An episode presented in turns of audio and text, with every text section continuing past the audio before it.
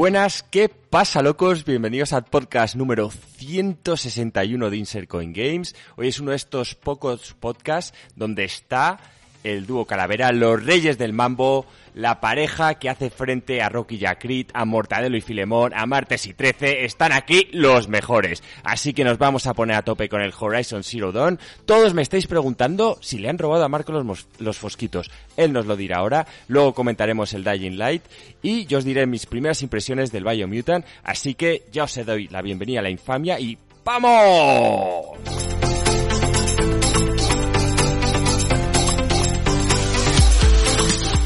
Bien, Joaquín, me ha encantado tu intro. Lo de los fosquitos, ¿por qué lo dices, tío? ¿Por lo dices por, por la pobre Aloy? O sea, ¿de verdad, tío, que piensas que, que Aloy ha robado los fosquitos? ¿O porque, cómo, era, cómo era esto? Yo no tenía ningún problema porque a mí los fosquitos me gustaban, pero es lo que está diciendo la gente y al final nos tenemos que poner a lo que la gente quiere, tío.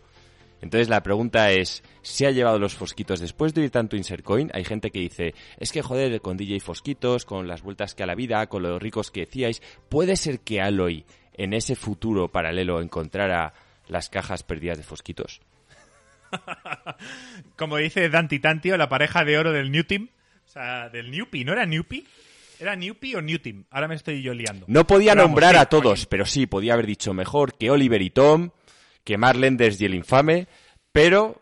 pero no, Danny Mellow, tío. Danny es verdad, es verdad, no, no, no me salía el nombre, pero es que hay tantos, hay tantos. Cruz y Raya, Marco se enfada porque no nombra a los morancos, pero es que a mí los morancos no me hacen mucha gracia. Saludamos desde aquí a todos los que estáis aquí en el chat en directo con nosotros y también, por supuesto, a, Gringo y Alex, que no han podido estar una semana más. Bueno, no, Gringo estuvo la pasada.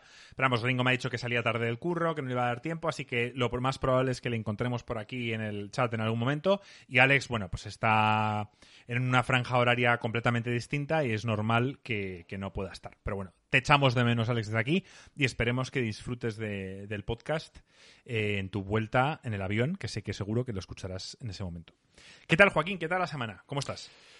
Pues la verdad es que iba mejor porque se me olvidó el fin de semana con, con todo lo que bebí, tuve una despedida de soltero y se me olvidó lo del State of Play, entonces claro, otra vez me estado viendo lunes, martes las noticias y digo, joder, si es que otra vez hay una sequía tal, y cuando me ha recordado Joaquín que salieron los vídeos, dicho, es verdad, es verdad, me los voy a ver y tengo ganas de Fue comentarlos como, porque fue me ha. Navidad. O sea, me refiero porque Joaquín, tenemos un chat de Insercoin en el que estamos, bueno, pues Gringo, eh, Alex, Joaquín, yo, tal. Y Joaquín dice, otra semana más de infamia, no hay noticias. Y yo, Joaquín, eh, ha salido el State of Play de Horizon, está el Dying Light, está el Far Cry 6, o sea, hay cosas que comentar. Y Joaquín, joder, se me había olvidado. O sea, ha sido como Navidad, ¿no, Joaquín? De repente te has puesto el Far Cry ahí, o sea, el Far Cry. Sí, justo El el, Far Cry Horizon, no me lo he puesto, tío, si no, no sería ¿Te has comunidad, sería como una pesadilla antes de Navidad. Te has puesto el Horizon, tío, y has disfrutado, entiendo yo. Sí, sí, sí. Y además, bueno, no sé si quieres empezar por el Horizon o por el Dying Light. Sí, sí, sí. No, vamos a empezar por el Horizon. Vamos a empezar por lo fuerte. Vale, pues- Al final, el título empieza en el Horizon y hay que, hay que, hay que empezar. Bueno, lo primero, me ha dado la sensación, obviamente, que el tráiler era un tráiler guiado, aunque dijesen que es gameplay, no sé, me parecía que todo estaba muy Todo- fluido. Joaquín, to- todos los trailers son guiados. Sí, pero el combate, no lo sé, no lo sé. ¿eh? Me, ha, me ha parecido demasiado bonito el combate. Bueno, los gráficos sí que me los creo, me han encantado. Creo que la PlayStation 5 puede dar para lo que nos han mostrado. Y oye, ha sido espectacular. Es que nada, nada más empezar, es verdad que nada más empezar, se ve. Yo el problema es que lleva acondicionado, claro, porque cuando ya la gente se está quejando, es que Aloy está gorda, no sé qué, tal cual.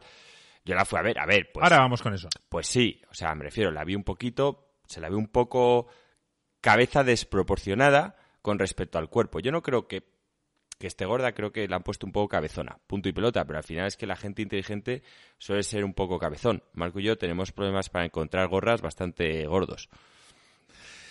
Eh, bueno, venga, vamos a tratar ya este tema. Yo es que la gente se sorprende de que Aloy tenga un poco carapán, que es lo que la gente se queja, y yo de verdad que en el primer juego también se la veía. O sea, no veo que haya cambiado tanto. Es, lo que sí veo es que hay más detalle eh, en lo que es en las ex- expresiones y en la cara en general.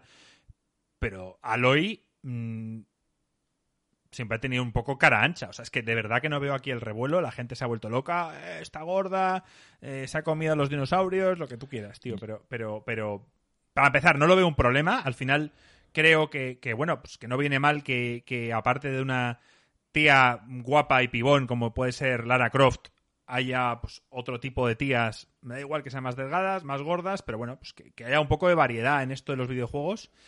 Y, no sé, Joaquín. A ver, yo, yo, en, el primero, Marco, sí que es cierto que no la vi típica tía como. O sea, su, al final los protagonistas quieren enamorar y la gente los intenta hacer un poco sexys, pero no era la típica tía sexualizada, sino que, lo sexy carismático que tenía era de, de aventurera, de intrépida, era una mente curiosa, ese pelirrojo que para mucha gente es algo especial. Exacto, era, era el personaje de ella, ¿no? Es cierto que al verla, a mí el problema es que, como he leído estos comentarios antes, hay un cierto personaje de la película El Señor de los Anillos, que a mí me jodió cuando apareció, que es cuando llegan todos los hobbits, ¿no? A la casa de, de Elrond y tal, aparece el elfo este con una carapán, tío, que es justo todo ¿Sabes qué elfo te digo? El moreno. Sí, no, era rubio, ¿no? No, es moreno, tío, es moreno. Es, como la mano derecha de Elrond. Sí, tío, con una carapán que flipas. Y yo justo, es que eso me chocó, tío, porque los elfos en Dungeons no son así, son siempre como un poquito delgados, de rostro anguloso y tal. Y me ponen el carapán ese, entonces, al ver a... Ya venía diciendo, por favor, Joaquín, céntrate y tal. Y la veo aparecer con el arco y he visto al carapán del Señor de los Anillos, tío, y he dicho, me cago en la leche. La gente me ha jodido un poquito el tráiler, pero no, me lo he quitado encima porque es solo la escena esa inicial donde sale hablando, luego es ella moviéndose por el entorno y la verdad es que ahí no, no hay ningún tipo de problema ya está. O sea, no, que la gente se enfade por el aspecto físico de Aloy, pues muy bien, pues no comprar el juego. Si el aspecto físico del personaje al que jugáis os afecta de alguna forma en la decisión de comprar o no el juego, primero, hay mejores opciones para ver una mujer, hombre preciosa. Tenéis muchas páginas web donde podéis acudir a ellas sin necesidad de pagar 80 euros. Así que no veo el revuelo. Si no os gusta y os quejáis por eso, bueno, pues no lo compréis. Todos sabemos que eso no va a ocurrir, Joaquín, que todos van a comprar el juego, les guste a Aloy físicamente o no les guste. Así que no sé para qué coño se quejan. Bueno, ahora, ahora veremos la controversia si la retocan, porque mira Sonic lo que pasó con todo el revuelo que, hubo. Al final le entero. Sonic es distinto. Sonic es un, es un personaje animado, es un personaje de, de dibujos, y al final no es que le cambiaran su físico, es que le cambiaron todo. O sea, no tenía ni la cara igual. O sea, no, no es lo mismo. No es lo mismo, creo yo, ¿eh? No, no, yo, yo creo que tampoco, porque además aquí si lo cambian, eh, se puede meter se puede meter en otro lío. A Lara Croft sigue siendo una chica preciosa, pero oye, le pusieron una figura un poco más realista, pechos más pequeños, etcétera, y nadie se quejó. Bueno, pechos muchísimo más pequeños, que es lo normal para una tía que está todo el día haciendo deporte. Exacto. Entonces, eh, me parece una gilipollez. Pero bueno, como repito, repito, si no os mola, no lo compréis. Joaquín. Vamos a, otros aspectos más importantes. Sí, impresiones generales del trail. O sea, ¿qué, sensación te ha dado? Porque antes de que, de que contestes, diré que yo lo, lo, lo streameé aquí en directo, lo, lo, hice solo. Estuvieron aquí unos pocos, estuvo Ruffer, estuvo Frost. Y ya te he escuchado tus impresiones iniciales y me sorprende. O sea, a mí quizá viene dado por el hecho de que lo vi en streaming y no a posteriori, que a posteriori ya el vídeo está bien subido en su 4K, etcétera. Lo vi en streaming, que no sé si estaba capado a 1080 o normalmente ya sabes que se puede ver peor. Y yo dije que a mí gráficamente el juego, aunque visualmente se veía muy bien, no veía ese salto gráfico de la Play 4 a la Play 5. pues no, no veía ese salto. Tienes que volver a ver el tráiler. Y Joaquín, también diré que, que, este juego sale en Play 4. O sea, no, no es un juego que sea exclusivo de Play 5, sino que sale en Play 4. Vale. Entonces, o sea, a ti te causó una impresión completamente distinta a la mía, ¿verdad? Yo lo que vi, hay una escena que ya se pone a nadar debajo del agua. Personalmente tengo el ordenador y la tele configurado para HDR. No sé si se estaba viendo o no. Yo creo que sí, porque, vamos, los colores son preciosos. La diversidad. En el primero, sí que ves que está todo un poco más limitado. Yo creo que también para que funcionara bien en, la 4, pero aquí ves eh, los detalles de pájaros, de peces, o sea, ves una cantidad de cosas en movimiento que yo no sé cómo lo van a hacer en, la 4 para que no haya... Hombre, entiendo que la 4 sí o sí va a ir a 30 frames, pero de verdad, de pájaros, también ha pasado en otros trailers que cuando ves el trailer ves eh, me acuerdo en un duelo de estos de samuráis, no recuerdo el juego, cuál era, si Ghost of Tsushima, otro, que veías una cantidad impresionante de Ghost césped y tal. Y luego con el tiempo eso lo tuvieron que cambiar un poquito. Yo aquí lo que he visto me ha dejado impresionado. Luego, eh, ¿sabes? Las plantas me parecían más reales. ¿Sabes de lo que yo os hablo siempre? Que en los juegos hay como dos tipos de texturas. Como las que parecen reales y las que están para interactuar. Sí, las que toman, o sea, las que le dan cierta atención y las que están son background, llamemos, como parte del fondo. Sí, pues aquí las plantas en las que ella se esconde me parecían mucho más vivas, mucho más realistas. Los edificios me encantan. Las, las tomas estas que mira de lejos y ve los rascacielos. Los colores es que los veo mucho vivos. Los dinosaurios los veía mucho más reales. Estos dinosaurios robots, que de hecho hasta daban bastante más miedo. Al verlos parecía como bastante más increíble que un humano pudiese acabar con ellos. Incluso te hablo de, de los pequeños. Y bueno, eh, quizá es por haberlo visto en streaming que a ti no te ha dejado boca abierto, pero yo me lo vería otra vez porque, vamos, visualmente yo no sé si la gente que hasta aquí también la ha visto me ha dejado, vamos, Yo atónito. eh, diré que, que me impresionaron más, o sea, me impresionaron más las animaciones. O sea, el, el tráiler fue de menos a más. Em, tienes razón, cuando la, cuando la tía empieza a meterse por el bosque y empiezas a ver el detalle de todas las hojas, a ver el fondo, a ver tal, dije, joder, sí, se ve mucho mejor. El tema del mar, cuando se zambulla en el agua, no me impresionó tanto por el simple hecho de que esto ya lo he visto antes. O sea, he visto jugar a un GTA V y hay un momento que, que Michael, cuando se adentra en la misión en la que su hija está en un, en un barco con, con, Un actor o un director porno. Sí, con actores y demás, se zambulla en el agua y de repente, joder, ves una coral, ves tal y tú, hostia. O sea, ha- han detallado hasta el fondo. Entonces, hasta ahí, no sé decirte si eso es algo que nos vamos a encontrar a lo largo de todo el mapa o es algo eh, scriptado.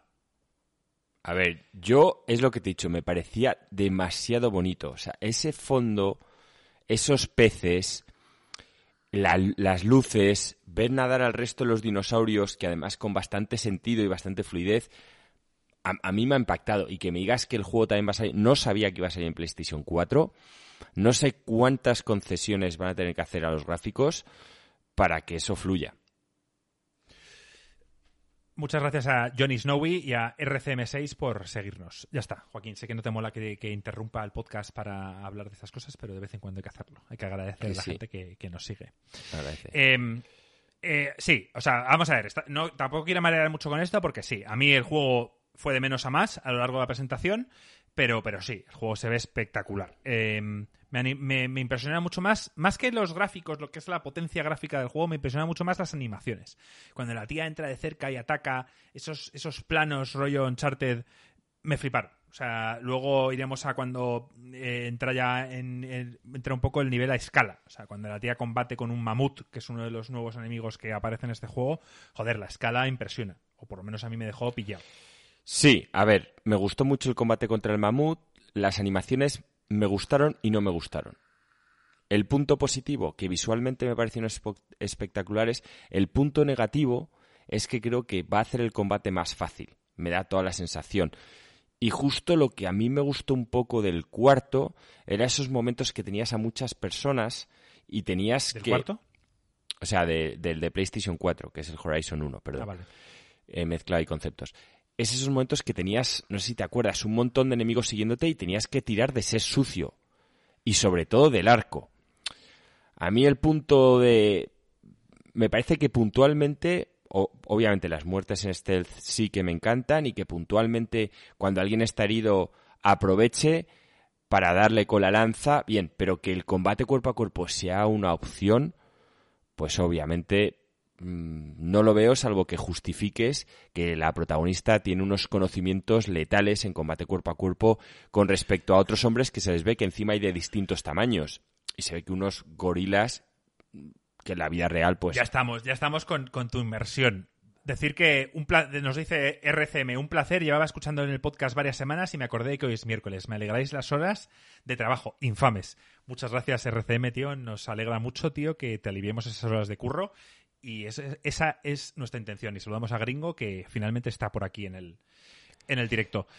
Em, pues sí, Marco. Bueno, bienvenidos a todos. Y, Marco, sí, para mí la inversión es muy importante. Por ejemplo, cuando estoy jugando al Last of Us, el hecho los cambios entre Joel y luego, por otro lado, estar con Ellie, para mí son importantes, tío. El hecho de sentirme una chica que a lo mejor, pues, estás en la pubertad, no tienes esa fuerza, tengo que tirar más de esconderme, lo planeo todo diferente, tío. O sea, no, no es un tema de, no, ¿qué pasa? ¿Que una mujer no se puede dar de leches? Hombre, pues, pues sí, pero la, la realidad, la realidad es que físicamente, pues, lo normal es que con un hombre tenga las de perder. Entonces, me gustan que sean más situaciones específicas, no que pongan el combate cuerpo a cuerpo como una opción en plan de no, Yo no he entendido. Yo por lo que he visto, el cuerpo a cuerpo me parece un finisher. O sea, es un golpe mortal.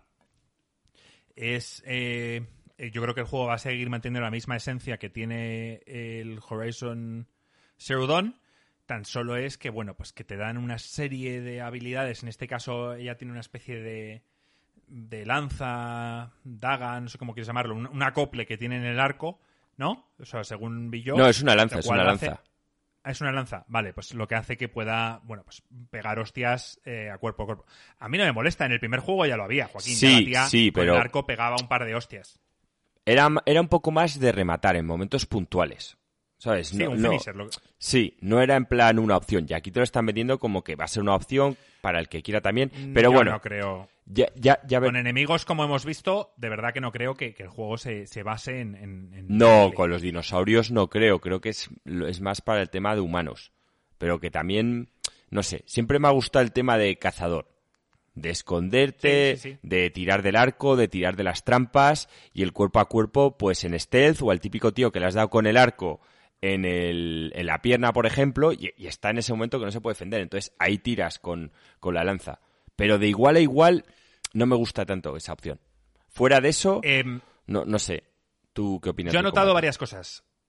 Nuevos entornos, enemigos, eh, la posibilidad de explorar fondos marinos, eh, poder pelear con criaturas acuáticas, eh, las mejoras en el sistema de combate.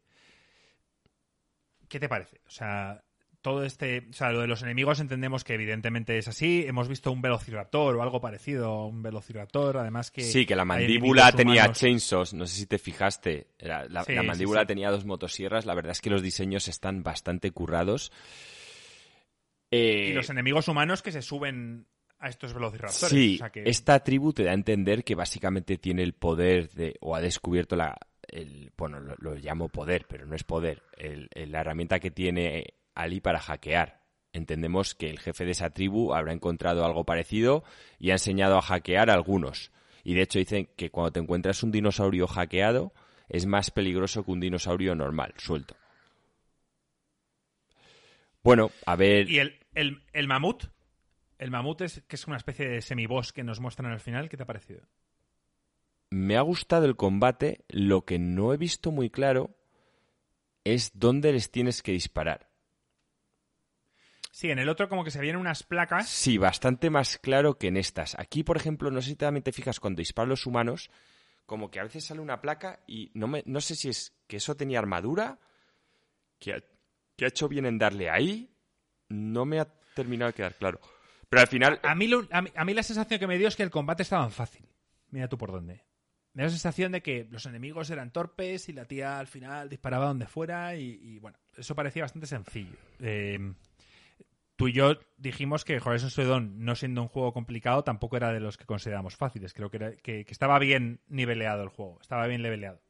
Sí, tenía momentos complicados. Sobre todo había algunas misiones que, que, tenías, volvemos a lo mismo, que tenías que ser bastante sucio.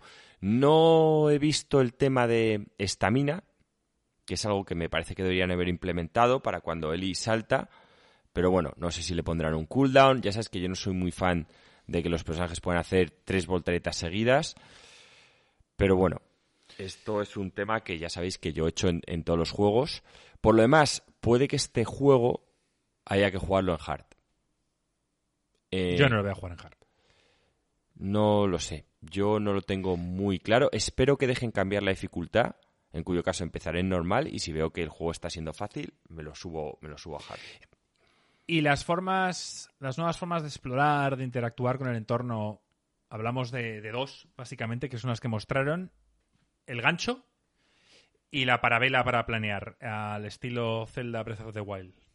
¿Qué te parecen? O sea, yo sé que, que todos, todos los videojuegos abusan Bueno, mucho del, del gancho. mo- O sea, el gancho al mostraron otra. da- que ¿Cuál es que no sé si tú te rayaste, la tía cuando bucea, lo que pasa es que no se ve, se pone una máscara para aguantar bajo el agua. Claro, yo la primera vez no lo vi y de repente estaba diciendo, aquí se han flipado siete pueblos con lo que aguanta esta tía respirando debajo del agua. Porque yo soy un tío que más o menos me gusta bucear y claro, la tía lo hace súper rápido y no ves cómo se lo pone en la boca y ya al final explican, bueno, os hemos enseñado los nuevos gadgets en el que podéis ver el tal donde la Aloy permite a Aloy respirar bajo el agua y digo, ah, vale, ahora ya tiene un sentido. Porque la otra iba a hacer, esta es campeona de, de pulmón. Porque encima es que iba rápido algún momento nadando y se pasa tranquilamente la escena es dos minutos bajo el agua haciendo esfuerzos. Digo, yo le habría puesto una barra de oxígeno, pero vale, tiene esa herramienta. El gancho me parece fundamental. A ver, ¿qué se le va a hacer, Marco? Tienen que abusar. Es una forma muy práctica para usar mapas inteligentes a la hora de dar tiene el gancho que nos hace engancharnos, nunca mejor dicho, a todos los juegos, tío. O sea, e- es algo como en el Returnal mismo, en el Zelda de toda la vida, en los Metroids, o sea, Te lo el explicaré. gancho, tío, es algo... Es algo divertido. Porque te Sí, permite, esta- son las sensaciones. te permite implementar mucha estrategia y muchas alternativas en los combates. Porque al final escalar, Te da movilidad. claro. Entonces te da verticalidad también. Es que tiene muchas ventajas. Te da la opción de atraer un enemigo. Da mucho juego. Entonces ya es algo que los gamers, el tema del gancho, nos hemos acostumbrado un poco a... Pero esto ya viene de Batman. ¿Qué te crees? Que la pistolita Sí, sí. esa del tío disparando y salía, pues hombre, tienes que echar un poco de imaginación. Venga, es Bruce Wayne y la tiene. Pero desde esa pistola de Batman, yo creo que todos, el tema del gancho es algo que nos ha molado y que damos siempre un poquito de, bueno, decir, venga, funciona esta tecnología. Porque, bueno, cuando estás viendo dinosaurios robotizados no nos vamos a rayar por el tema del gancho. Pero es muy divertido. Mira, hay una gran serie que nos encanta, Attack on Titan, que se basa en el gancho. Entonces, pues ahí está, aquí lo usan también. Y oye, encantado. La, Y la parabela, esta nueva moda, la parabela. Yo en este le veo que lo han hecho más que nada por el tema de las caídas. Porque si tú implementas el gancho para dar verticalidad, en un momento en combates frenéticos muchas veces se te puede ir de las manos y tener una caída que realmente sí que te, te puede sacar de la experiencia, Marco, porque te caes de cuatro metros al suelo y en la vida real te pegas un 12. ostión. Bueno, de 12 es que seguro que cascas, pero es que de 4 lo más normal es que te partas una pierna. Y ahí ya implica cuando hay dinosaurios a tu alrededor que con la pierna rota. Ti- Tiene todo el sentido. Aunque sea para que Eli, no sé si incluso lo harán de forma automática, que en Aloy. algún momento Aloy, ella planee un poquito, ¿sabes? Antes de caer para no darse el lechón, no lo sé, pero yo lo veo. A ver, el gancho lleva mm, toda la vida en los videojuegos y la parabela es algo, bueno, pues que si no recuerdo mal puso Breath of the Wild, seguro que hay algún algún juego en el pasado que también la tenía, pero bueno, son dos formas de interactuar con el entorno y que, y que lo que está explicando Joaquín es que da más juego. O sea, sobre todo cuando eres un personaje que, lo, que te manejas con un arco, lo que buscas es distancia, pues ese, arco, o sea, ese gancho lo que te va a hacer es tener más movilidad y poder alejarte más rápido de los enemigos para poder seguir disparando y demás. Eh, si lo hacen bien, lo que harán es que los enemigos también tengan más velocidad, sean más rápidos, puedan saltar y al final, pues me lo imagino un poco como el Returnal. El Returnal al final, Joaquín, eh, el gancho es, es bastante automático, no, no, no es una dificultad añadida. Eh, el gancho es tan solo visualizar un punto de donde poder lanzarlo y, tirarte. Te da la opción en ese momento en el que tú estás yendo del- del punto A al B de ser, digamos, eh, que no te pueden hacer daño, pero yo lo veo bien. Y la parabela es algo que ya estamos poco a poco acostumbrándonos a que sea algo rutinario en muchos videojuegos de este estilo. Joaquín, no han dado fecha. Este juego había gente aquí conmigo en el directo que esperaba una fecha, incluido yo, y no hubo una fecha de lanzamiento. ¿Crees que este juego es posible que salga en 2021 o lo ves más probable que nos vayamos ya a 2022? A ver, bueno, yo lo veo más probable en 2022 y creo que no están dando fecha. Ya os lo vuelvo a decir, el Cyberpunk ha marcado un precedente.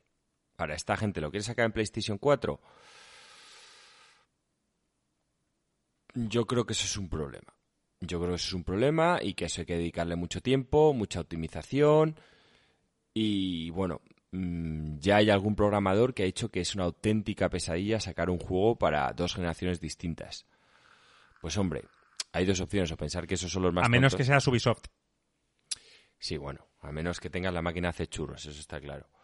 Pero fu- fuera de Ubisoft, el resto de gente te lo dice, que cuando tienes una generación nueva y estás optimizando al máximo para aprovechar las prestaciones de la nueva, se te convierte en un infierno también adaptarlo a la segunda. Entonces, yo creo que los tíos pueden ir por ahí.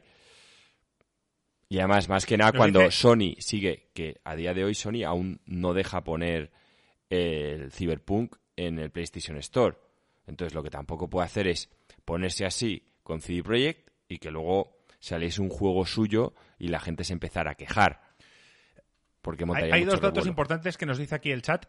En Ryu nos dice, la noticia es que la intención es sacarlo en Navidades, pero no lo pueden asegurar.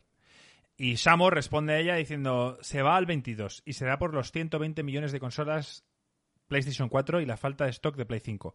Al final, sí, o sea, al final es importante que el juego vaya bien en Play 4 porque es donde vas a, a tener el, mayor montante de pasta sobre todo sabiendo que mucha gente que quiere upgradear a la PlayStation 5 no puede. Y no puede no porque no haya ahorrado o no tenga dinero, no puede porque no existen putas consolas físicas.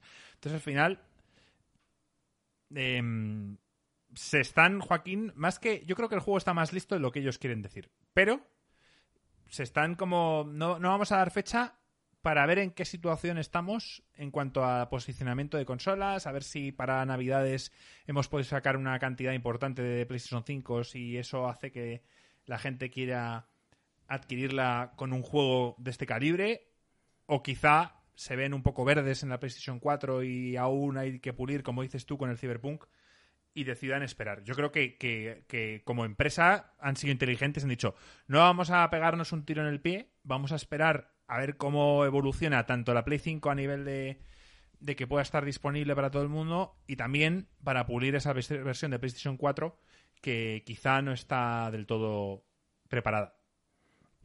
Yo, también, muy importante para mí en este juego es la trama. ¿Vale? Lo mejor que tiene el Horizon, sin duda alguna, es la historia. O sea, es una historia de ciencia ficción brutal. Y obviamente empezar a jugar este juego sin haber jugado el primero es un acto infame. Solo digno de, de las personas, vamos, más atroces y con menos conocimiento de videojuegos. Hay que jugar el primer juego, hay que Sí, sí, llevar la historia hasta el final y hay que esperar que esta siga a la altura porque es muy difícil. La historia del primer juego es una historia full pedal de principio a fin y aquí se me hace difícil que vaya a ser algo tan mítico. En el trailer estaban hablando de que va a haber muchas vueltas de tuerca, que tú al principio vas a solucionar el problema de una plaga, pero te vas a encontrar con otros nuevos problemas. Bueno, yo creo que la historia va a ser más lineal como lo fue el primero. No creo que aquí haya una toma de decisiones importantes, ni mucho menos. Creo que van a contar una buena historia que simplemente, para mí, con que esté al nivel, me vale. Yo creo que estará un pelín por debajo. Yo creo que el, el factor sorpresa eh, no lo van a poder repetir. Pero no quiere decir que sea malo, simplemente que bueno, pues que continúen con lo que, con lo que han construido en el, en el primer juego, que ya es mucho. O sea, Joaquín y yo nos reíamos del concepto y una vez jugamos dijimos, joder, pues, pues para hacer un concepto relativamente absurdo, lo han plasmado y nos han convencido. O Sí. sea, entonces, sí, hacer caso a Joaquín. Jugar al primero si no lo habéis hecho. Eh, mucha gente está esperando, Joaquín, que, que esta versión de PlayStation 5 del Horizon Zero Dawn, a ver si puede estar a la par de lo que está siendo en PC. O sea, un juego a 60 frames, etc. Bueno, a ver, el, el tema está. Este juego saldrá en PC, pero Ya ha salido. no. El 1, el 1. El 5, digo yo. Saldrá en PC. ¿Qué, qué 5? O sea, el joder, me hago, me estoy liando con El las Forbidden consolas. West. El Forbidden West, que es el Horizon 2, saldrá en PC, pero obviamente esto eh, será a muy largo plazo. Entonces a mí esperarte, bueno, pues No, la gente lo que exige, o bueno, lo que pide es que se haga una versión optimizada del Horizon Zero Dawn para la Play 5. O sea, que simplemente pues que esté a la par con lo que, con lo que es la versión de PC, que ha tenido muchos problemas, pero bueno, que vaya a 60 frames, que, que, bueno, pues que sea un juego que, que se vea en 4K real con 60 frames, que además es un juego espectacular y, y, bueno, Yo- simplemente piden eso. yo creo que se va a ver a 4K 60 frames. O sea, es un juego de PlayStation 5, es un juego suyo, propio de sus estudios. Sería un poco fracaso a nivel de consola que no los alcanzara. O sea, que te tuvieran que dar... Es un vende consolas. Que te, tu- Esto tiene que estar a la par. que te tuvieran que dar a elegir entre 4K o 60 frames, pues oye, yo no lo veo.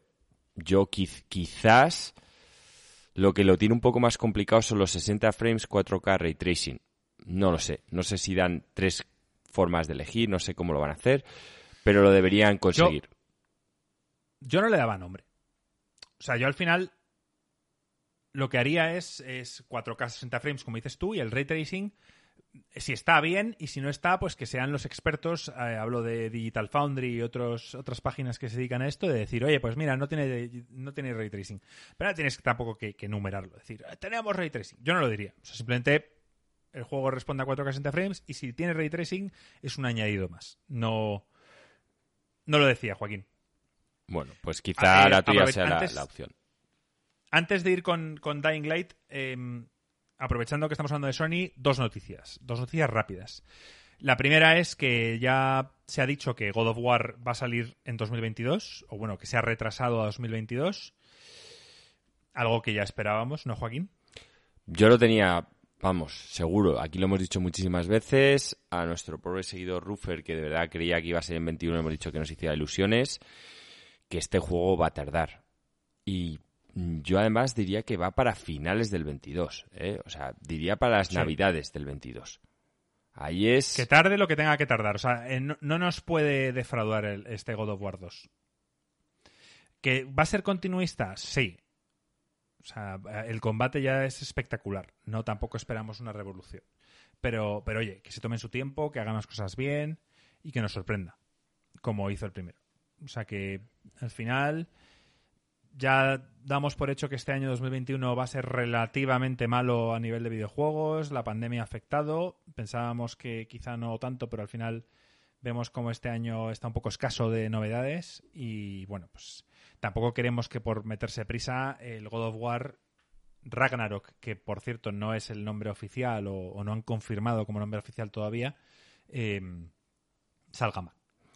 Esa es una noticia. Y la otra, Joaquín, eh, me la ha pasado Frost aquí ahora mismo y lo voy a hablar porque eh, tengo una sequía importante de juegos, estoy jugando al Mass Effect y lo estoy disfrutando mucho, pero bueno, eh, también me apetecía algo distinto y, y no sé por qué me dio por darle a, a empezar de nuevo el, el Days Gone. ¿Te acuerdas que nos hemos reído del Days Gone, de tal cual? Sí.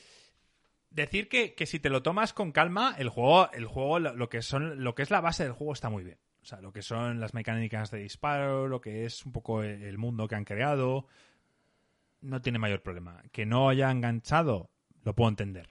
Pero, pero el juego no, es que no le veo mayor problema. Tiene además eh, algo novedoso, el tema de, de los zombies, tío, que te atacan como una puta plaga, como la película esta mala de Brad Pitt de World War Z, que todos van como corriendo hacia ti en, en una masa y, la verdad es que, que, que creo, Joaquín, que ni tú ni yo lo hemos jugado lo suficiente como para poder criticarlo y aun habiéndolo jugado yo no le veo nada mal. Que no te ha enganchado, lo puedo entender. No te mola Sons of Anarchy, lo puedo entender. Te mola ese rollo, pero el juego me gusta. O sea, por lo que llevo jugado, para nada. Es un mal juego. Y bueno, Frost simplemente me ha puesto la noticia de que Bend Studio ha decidido, tras, bueno, pues haber hecho juegos como Siphon Filter, como Resistance Retribution, como el Uncharted Golden Abyss o como Days Gone, pues que va a hacer una nueva IP. Eh, ha sido un mensaje breve el cual mm, entiendo que no es un juego ya de por sí exclusivo de Sony. No sé si alguien del chat me puede confirmar esto, pero ellos entiendo que van por libre ya. O sea, no sé si alguien externo les va a publicar el juego o eso es algo que veremos más tarde, pero bueno, decir que es un estudio que, joder, pues creo que Sony les ha dado duro, Joaquín, porque no siendo un Uncharted, no siendo un, Last of Us, pues creo que es un juego que cubrió un hueco en un momento dado de la PlayStation 4 y que mucha gente disfrutó, visto las firmas que recaudó en, en change.org y creo que, bueno, pues que los, los desarrolladores Mira, tienen pinta a- de a querer mí- resarcirse. A mí el Days Gone me parece que fue un poco como el, el último de Hideo Kojima. El, el del reparto. Death Stranding. El Death Stranding, cierto, que no me venía el Bueno. nombre. En cuanto a que lo quisieron hacer lento, a su manera, y ya lo hemos hablado, es que eso es complicado, ¿vale? Si eres Kojima y Te dan esa- ese voto de confianza. esa gente que ha jugado al Death Stranding hasta el final, yo entre ellos, muchos te pueden decir que han disfrutado, que tiene unos momentos, pero tú al final, el juego es algo que va desde el principio hasta el final. Y tienes la obligación de en unas primeras horas enganchar a la gente.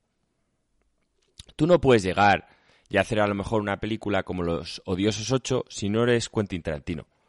Porque a lo mejor mucha gente no te da ese voto de confianza y a la primera media hora dice, ¿qué, qué, es esto? Esto no avanza, tal. Entonces, a mí, Days poner un personaje inicial problemático. Como puede ser lo que te dice Marco, dice, tío, es que estoy jugando con un pavo que me parece gilipollas, que trata mal a su mujer, que trata mal a la gente, que es un mal educado. Pues Para mí, que, que Ruffer, que está aquí en el chat, dice que no tiene nada que ver, es problema de- del, doblaje en español. Yo este juego lo jugué en español. Y a mí, eh, eh, la voz, la entonación que ponía, en este caso, el doblador en español, que es el mismo que pone la voz a Christian Bale, no me llegaba. Me, me daba la sensación que era un gilipollas. Ahora lo estoy jugando en inglés y no me da esa sensación. Vale, bueno, pues por eso nosotros siempre hemos hablado de, de lo importante que son los doblajes. Poner unas mecánicas de gasolina, de supervivencia, tan drásticas desde el principio, diciendo que el plato fuerte viene al final y el final es pasadas las 30 horas, es que, tío, o Es sea, difícil. Hay, en un que momento que tú eres el director y dices, no, tío, o sea, las cosas no funcionan así. De hecho, en un beaten up, es como si en un beaten up tú juegas al Final Fight, que es un juego que tú ibas creciendo, cualquier beaten up de la época, y la dificultad iba creciendo. ¿Vale? Tú al principio empezabas, ibas repartiendo leches, y según ibas aumentando los niveles, te las empezaban a repartir a ti y tenías que empezar a echar las monedas de 25. Pues es que es el mismo concepto. Tú no puedes coger un beaten up como el Final Fight y ponerte el que sería el último nivel al primero. Y decir, no, es que es un tal cual. Y la gente en plan, para pasarse el primer nivel echando ahí ya las 500 pesetas. Es que no va a funcionar. Entonces, pues bueno, sí, yo sé que a los que le habéis dado una oportunidad, como una buena película de Tarantino, lo vas a disfrutar o te lo vas a pasar bien, pero no me parece, porque nosotros tenemos la obligación de recomendar, decirle a alguien que no, mira, es que tienes que jugar 20 horas para empezar no, a a disfrutar ver. de esto. No, no estoy de acuerdo. Si te gusta la supervivencia, si la supervivencia es algo que te gusta, y el ir pausado y llegar a un poblado y entrar en cada casa y, y buscar recursos y tener el tema de la gasolina, que tampoco es tan drástico. O sea, yo no me he quedado sin gasolina prácticamente nunca. Creo que, que- hemos sido injustos, como la mayoría de la prensa con este juego. Em, yo te digo que lo rejuegues, pero si en algún momento te encuentras con una sequía gorda, Joaquín, no es un juego que te diga, oye, juégalo con otra, con otra mentalidad. Juégalo con la calma, juégalo tranquilamente, siéntete parte del mundo, métete en el personaje. eh, y, y puede que no te defraude. O sea, de verdad te lo digo, ¿eh? Tampoco quiero. O sea, esto ya lo hemos hablado hace mil podcasts de Days Gone. Yo juraría que, que estoy diciendo lo mismo que dije. Y que luego simplemente es que no continúe. No sé qué salió o qué hizo que dejara el juego, pero ahora me lo voy a tomar de otra forma y quiero llegar a la parte buena. Cuando llegue, diré, oye, mira, pues, pues sí, estoy de acuerdo con Joaquín y me parece que, tarda mucho en llegar. O puede que no, o puede que diga, oye, pues me ha, compensado y me ha gustado mucho desde el principio. Ya veremos. Pero vamos, creo que no es un juego para nada malo. No se puede considerar un mal juego de, por parte de, Sony. Joaquín, vamos ya con otras cosillas. Dying Light. Eh, yo sé que tú no eres la persona más indicada para hablar de este juego. No, no. bueno, luego tengo, que hablar también, tengo que hablar también luego de la película de Army of the Dead, ¿vale? Que se está hablando mucho en Netflix, como estamos sacando todo el tema de zombies y demás. Pero os voy a decir lo primero. El Dying Light 2 es un juego que no voy a jugar, básicamente porque no me gustan los juegos en primera persona. Y los juegos en primera persona de hacer parkour, había un momento que me he medio mareado. Y solo viendo el puto vídeo, ¿vale? No me parece que esté conseguido porque un primera. Es que. Un primera persona no es como tú ves las cosas realmente. Porque un ser humano puede girar los ojos, tienes una noción del entorno que no tienes en estos juegos que estás mirando de frente. Entiendes que hay limitaciones. Sí. ¿Vale? Entonces, ese mismo juego, si te diese la opción de jugar en tercera persona, sí que lo jugaría, porque ha habido muchas cosas que me han gustado. La sensación de velocidad me ha encantado. El tema de huir de los zombies a base de correr, aprovechar tu inercia para darles una leche. Me ha encantado el tema de que por el día haya pocos zombies, porque, pues bueno, por la luz y demás suelen estar interiores. Entonces, las distintas facciones, que hay tres importantes en la ciudad, luchan por el control, que tú te puedas aliar con dos de ellas, te hará entender que con una directamente no puedes, que es con la de los presos, que hay personajes carismáticos dentro de las facciones y que según tus decisiones, unos vivirán y otros morirán. Mm, me gusta el rollo, porque además hay una facción que claramente son malos, ¿vale? Como te lo pintan ahí. Entiendo que todos habéis visto el tráiler, que son los presos. Hay otras que son ex policías y ex militares, que básicamente lo que quieren es ley y orden, ¿vale? Y otras que son un poco más, gente un poco más normal, que lo que quiere es, pues bueno. Que quiere ayudar. Eh, como Marco, estar igual hacer tus recursos, tal cual, construir la gente, y demás, y ayudar a la gente, buen rollo, en plan, paz, ¿sabes? Entonces, me ha molado, me ha molado porque, bueno, puedes tener dudas ahí en, cuál coger, y sobre todo me ha encantado el tema de la noche, que la noche es cuando los zombies, que en este mundo son criaturas nocturnas, salen a comer, entonces puedes aprovechar en meterte en estos edificios que normalmente por lo que te han a entender, son inviables por el día, porque básicamente están infectados. Y ir a, buscar, pues, luteo. Bueno, el personaje también luchando cuerpo a cuerpo. Aquí entiendo que para vender, para llegar a más gente, te han dado dos opciones, que es tú básicamente puedes pelear a base de parkour, aprovechando un poco inercia, siendo rastreo y tal, pero al final, para el típico usuario medio, dice, mira, el parkour ya la tienes para el tema de navegar, te ofrecemos también ir cuerpo a cuerpo con una serie de armas que puedan justificar que te enfrentes a estos zombies. Me mola, me, mola la idea y ya te vuelvo a decir, si no fuera en primera persona, lo probaba. Todo lo que dices ya lo ofrece el primero. Yo el primero he intentado jugarlo dos veces y ninguna de las dos he conseguido pasar de las 3-4 horas. ¿Qué, ¿Qué, me hace que me llame la atención este segundo que no hacía el primero? principalmente la presentación. El primero me parecía un juego un poco de. No de, de tier B, o sea, un juego un poco.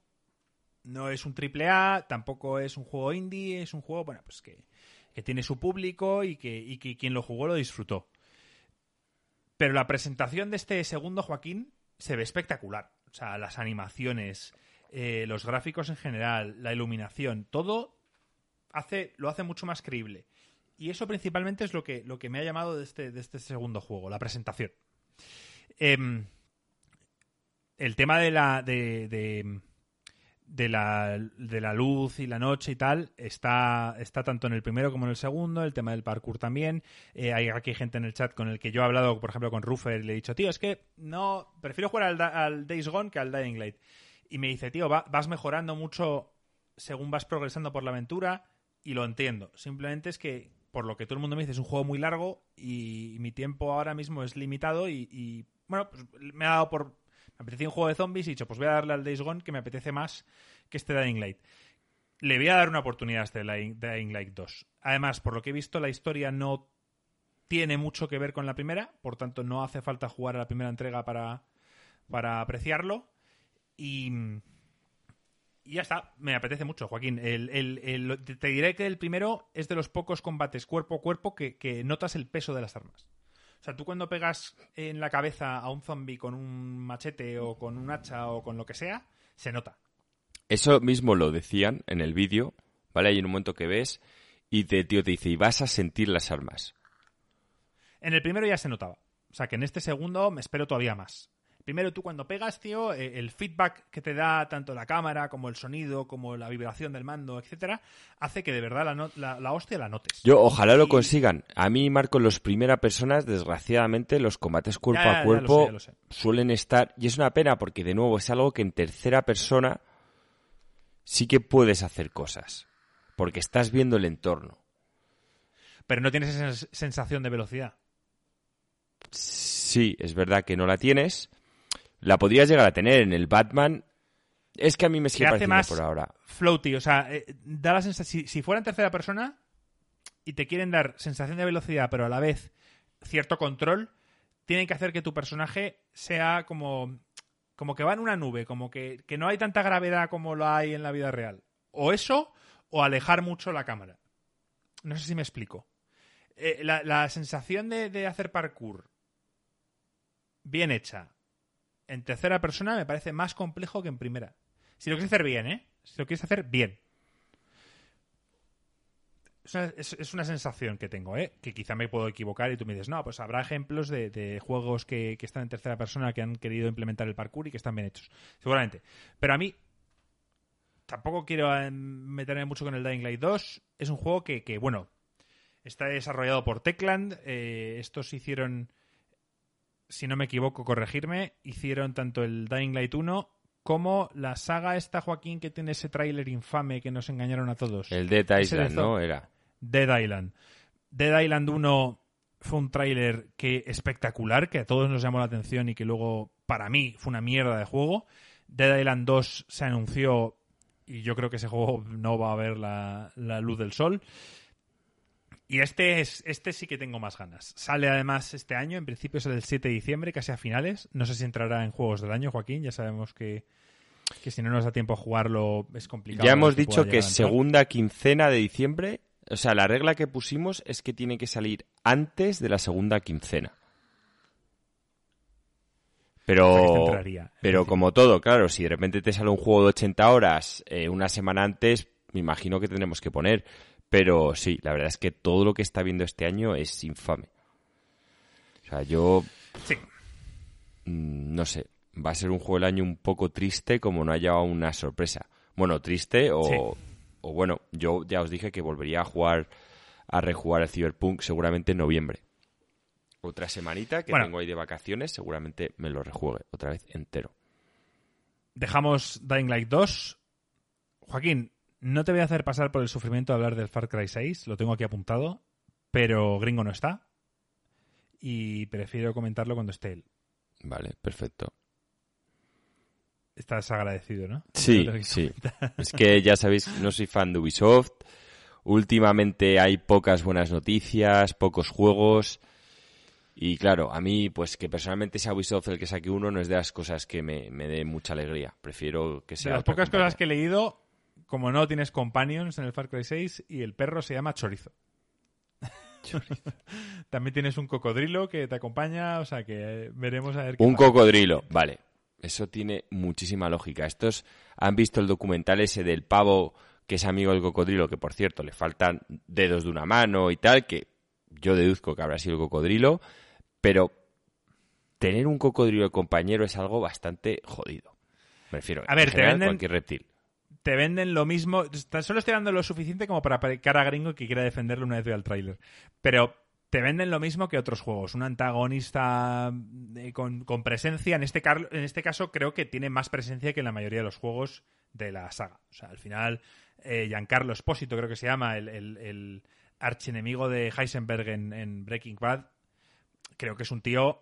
Le hemos visto en más series como en Mandalorian, Joaquín, es un tío imponente. O sea, el pavo es buen actor y creo que es un buen antagonista. Y en The este Voice también. Sí. Entonces, o sea, estás conmigo, Joaquín, en que puede que este tío. O sea, si te gusta el gameplay de Far Cry, te puede gustar más o menos. Joaquín nunca lo va a jugar, pero si a, a un gameplay eh, de notable, como suelen ser los Far Cry, que al final si te gustan los shooters te puede gustar, si le asumas un archienemigo como este, oye, pues puede resultar algo interesante. Sí, sí. Eso sí que me lo das, ¿no? Sí, siempre y cuando le pongan un buen contexto, tío. Es que al final, para ser un buen archienemigo, necesitas un buen contexto. Bueno, esto es Cuba. O sea, esto es un, un tío que tiene oprimida a la, a la población, que eh, parece que se han quedado anclados en los años 60, eh, tiene un hijo al que está intentando demostrar o enseñar sus valores y por lo que se puede ver en el trailer puede que el hijo no esté tan a favor del padre como se espera. O sea, al final no sé qué puede parar la historia, pero, pero el concepto ya de por sí me llama más que, que el Far Cry 4 seguro y el 5, aunque prometía mucho, luego se quedó en nada. O sea que como puede ser todos los años. ¿Sabes, se- años. ¿Sabes qué sería increíble este juego? Lo que pasa es que siendo Ubisoft no lo van a hacer ni de coña. ¿Qué? Me encantaría que te presentan la historia tal y aquí en típico momento como que tú rescatas al hijo y al final, tío, el, hijo te la juega tanto a ti como al padre, ¿sabes? Sería increíble que en la última escena estás aquí matando al padre tal y luego te pega un tiro, te das la vuelta y dice, ¿qué coño haces tal? Y el tío, muchas gracias, ya tengo nueva isla. Creía que nunca iba a quitarme a mi padre encima y te pega un tiro. Sería increíble. Que en algunos momentos puedas decidir si le quieres ayudar, si quieres ayudar a tal cual. Sería impresionante, tío. El Far Cry 5 no acaba bien, ¿eh? Pero para mí el peso. O sea, cuando, cuando llega el final, te da un poco igual. Que ese es el problema. Pero bueno, yo creo que, que Giancarlo Espósito, tío, es un personaje que puede. Es un actor que le puede dar profundidad y le puede dar algo más, un punch extra al Far Cry. Así que estaremos pendientes. Gringo, la semana que viene o más adelante cuando se muestre más, volveremos a hablar de este juego. Joaquín, noticias y rumores E3.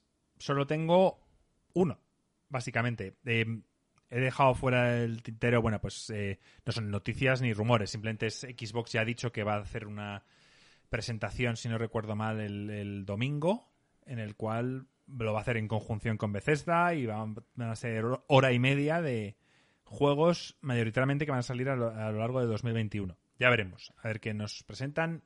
Sony en principio no va a estar y, veremos qué más nos pueden mostrar los distintos desarrolladores. Pero de Nintendo, Joaquín, se lleva rumoreando, ya lo hemos hablado varias veces, por eso no que me quiero alargar tanto, sobre la famosa Switch Pro, la cual hasta hace bien poco, aunque hemos hablado de ella, me daba la sensación, sobre todo cuando el, el CEO o uno de los principales directores de Nintendo había dicho que, que es que no, no existía, o sea, que no iba a salir. Pero es que Bloomberg, y no es Jason Schreier, sino es otro periodista de Bloomberg, ha dicho que Nintendo va a anunciar la Switch Pro antes de que comience el E3. Eso quiere decir que a lo largo de esta próxima semana debería haber algo. Yo no sé cuándo anunciarán, si es en el E3 o tal, pero siempre dijimos que tenía sentido sacarla en Navidad, pero de un año diferente a la salida de Play, de la Play y de la Xbox. O sea, ir básicamente en un ciclo contrapuesto a las dos principales consolas. Entonces, básicamente, pues bueno, la gente vuelve a tener dinero. El problema que se encuentran ahora es que, claro, con esta escasez de chips, pues mucha gente va a seguir con ganas de comprarse. No lo sé, no sé si es el momento Es que este, aquí, este chip no entra, creo, ¿eh? Creo que no entra en la escasez esta que se está hablando. Creo que, bueno, pues al ser un, un chip inferior, entre comillas, pues no entraría dentro de esta escasez. Creo, ¿eh? Acá hay una noticia aquí que estoy viendo en Vandal de Nintendo Switch Pro aparece en la base de datos Sí. de una tienda francesa es la que por te decía. 399 euros. por 400 euros. Ahora, el precio también, pues bueno. Es, 100 euros, es bueno, elevado. 80 euros más de lo que, de lo que vemos ahora. O sea, la, la Switch no ha bajado mucho de precio, he podido encontrarla en oferta en algún momento, pero eh, su precio de salida, si no recuerdo mal, era de 3, 330 euros. La, la- la normal, la que viene con dock, no la light. Supuestamente Joaquín se prepara su salida para noviembre. Y la consola estaría cerca de empezar a producirse. Bueno, puede, puede tener sentido, ya lo hemos hablado muchas veces. Yo creo que Lo que se sabe hasta o salen estas digo- navidades o salen las siguientes. Te digo, eh, en principio salida en 4K en modo docked y pantalla OLED, OLED perdón, para, para lo que es el display en portátil. Una pantalla más grande de 7 pulgadas sin tener que aumentar el tamaño de la consola debido a que reducen los marcos que tiene actualmente. Em, todos los periféricos actuales de la consola, tanto los Joy-Cons como el resto, valdrían para esta nueva consola al tener el mismo tamaño. Em, tendrá un mejor soporte para poder mantener la consola en pie. No sé si tú sabes que la, Switch, cuando le sacas los Joy-Cons, lo puedes dejar como apoyada en la mesa. Y la Switch eh, original tiene una patilla endeble. Al final hace su función, que es sujetar la consola en una posición vertical. Pero bueno, pues, quizá tienen intención de sacar una más parecida a lo que es la Surface, que es como, bueno, es una placa que ocupa casi toda la base de la consola. Eh, y lo que yo considero lo más importante es un, dock pues un poco más potente, 2.0, un dock 2.0, perdón, con puertos USB 3.0, que es una conexión mucho más rápida, y con finalmente conexión a Internet, cosa que tenías que hasta ahora comprar con un dispositivo externo o jugar con Wi-Fi. Que es infame. O sea, jugar con Wi-Fi es infame, tío. A ver, yo la mayoría de juegos de Switch los he jugado con Wi-Fi, pero cuando me metí un poco a jugar a los Smash Bros. y tal, y tal me compré el periférico de Ethernet, que si finalmente sale esta consola y decido comprarla, pues ya no me vale para nada. y lo que más nos interesa, que es un poco pues a nivel de hardware que puede llevar esta consola, qué chip, qué, potencia extra nos puede ofrecer, pues no, no han salido leaks de esto. O sea que bueno, tampoco me quiero meter mucho, Joaquín, porque si queda tan poco tiempo para que nos lo desvelen, pues ya lo hablaremos cuando lo hagan. Y si finalmente no es así, pues diremos, tío, pues el de Bloomberg este se ha equivocado. Sí. y si no, saldrá el año que viene, ya te lo digo yo. Pero bueno, que, que yo, nosotros siempre dijimos, estas navidades o las siguientes sin falta. Y va a salir. Tienen que ser estas. Estas, estas tiene todo el sentido. Nosotros es que, es que la siguiente llegan tarde. La siguiente ya estamos muy metidos en la Play 5, sí, y ya hay mucha gente ya queda muy por detrás. que necesitaba potencia para los juegos de Nintendo, que les pedía que la antigua estaba ya muy capada. Pero bueno, ya también lo hemos tratado el tema de ahora cómo van a sacar los juegos. Bueno. Al final tiene todo el sentido del mundo que, que si todo sale bien, anuncien la Switch Pro y con un pack especial con el Zelda Breath of the Wild 2. Sí, hombre. Ese es, el auténtico vende consolas. Exacto. Tiene más sentido. Ahí es donde pueden pegar. 400. El año que viene, pues el año que viene puedes arriesgarte y, hacerlo con un Metroid, con el Metroid Prime 4, si acaso llegara. Pero, pero vamos, eh, me das a elegir y tal, soy de marketing y digo, no, no, esta consola tiene que salir con, un Zelda Breath of Wild 2. Y hablar de, que va a ir a 4K, hablar de que va a ir con un frame rate mucho mejor que el original, y, y bueno, pues eso va a hacer que gente como yo decida comprar la consola.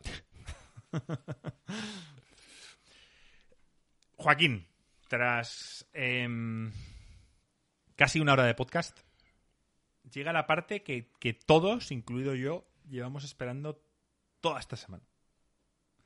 Y hablamos de, de tus impresiones de Biomutant. Se ha dicho mucho y mal de que Biomutant ha decepcionado no solo a la prensa, sino la mayoría de vídeos de YouTube de chavales, gente pequeña, grande que yo sigo, dicen lo mismo. O sea, gente como, como Gino, gente o sea, muy variopinta, ha dicho que este juego era una promesa que en este caso no ha cumplido las expectativas. Entonces, tío, te dejo para que tú nos digas qué te ha parecido Biomutant, si lo has jugado lo suficiente, etcétera. A ver, lo he jugado lo suficiente. Lo he jugado dos tardes. Eso, ya es malo. Lo he jugado dos tardes y, y para seguir jugando, primero tengo que esperar el parche, que es lo más obvio. Es que yo, es lo que no entiendo, hay controles de calidad que, lo digo siempre, ¿qué pasa? ¿Se los ahorran? Lo, lo han hecho 20 personas. Sí, pero es que han puesto un narrador, tío, que es la infamia pura y dura, tío. Es que te quita las ganas de jugar. Te lo juro, tío. es que es algo... A ver, sí, he oído, he oído que, el, personaje murmulla y una vez acaba, el narrador habla. Sí, tío. Y es horrible. La sensación, te sientes un completo anormal. Es que vas... Para empezar, a veces, tío, a mí me gusta que, aunque esté siendo un peluche, eh, lo estoy jugando, bueno, que hay gente que quiere saberlo, estoy jugando en un PC con una 380, o sea, el juego va volado, ¿vale? Pero a mí hay cosas que me importan. Y, y tú se supone que eres un animal mutado, que sabe artes marciales, que en teoría es un tío duro. Y cuando llegan las conversaciones, oyes un murmuro de... Y el otro te contesta... Y el narrador dice, entonces nuestro pequeño Tinky Winky, que era un poquito avispado, le dijo que salvaría, no sé, o sea, es que es demasiado, demasiado infantil. Y sin la magia, tío, porque hay momentos, como por ejemplo cuando jugamos al Will of the Wisp, podrá ser un juego infantil, pero se ahorran ciertas movidas de los Tinky Winkies. Tío, es un juego que tú le pones a un niño y le apasiona, y le pones a un adulto, y también porque transmite. Aquí el narrador, tío, el narrador o lo haces muy bien, como estaba en el Bastion, como está en los juegos de Super Giant, del Hades, o sabe exactamente lo que tiene que decir y cuándo tiene que decirlo, o quítatelo, porque las conversaciones, primero Marco, que te dan unas elecciones que son absurdas. ¿No puedes mutear al narrador? Eh, van a sacar un parche, ya para mutearlo. Para mutearlo. se ha quejado ya tanta gente, entonces es que te saca totalmente, es que prefieres, te empiezas a saltar la historia. Te dan unas opciones de diálogo que no tienen sentido. Cuenta la puta historia que quieres contar y al final las únicas que tienen un poco de sentido es si quieres ser bueno o malo. De la luz o la oscuridad. Ya está. Dice Rufer, yo puse el juego en cero de volumen. Y luego, el, el problema es encima las decisiones que tienes como un ángel y un demonio, tío, que son como Pepito Grillo y no sé qué. Es que, tío, ahórratelos, de verdad. O sea, te estás cargando a la población ya de a partir de nada te las estás cargando. Eso la historia. O sea, la historia es, se la han cargado. Con un mundo que es muy bonito, a mí gráficamente me gustaba, me apetecía conocer, me apetecía jugar, se la han cargado. ¿Vale? Vamos, tema de exploración. Van al típico este de subes a una velocidad, por lo menos al principio, y lo que te vas encontrando, Marco, es lo que tú y yo no nos encanta, que es el tema de mil armas y las puedes modificar. ¿Para qué coño voy a modificar un arma que luego no me vale en tres niveles? Es. Un arma de nivel 2. No sé, no. Es algo que, que, no me gusta. Quizá prefiero menos armas y que esas armas sí que las puedas modificar. Pero lo de construir y tal. Yo qué sé, tío. Con todas las cosas que han metido. Y lo último y más triste de todo es el combate. ¿Vale?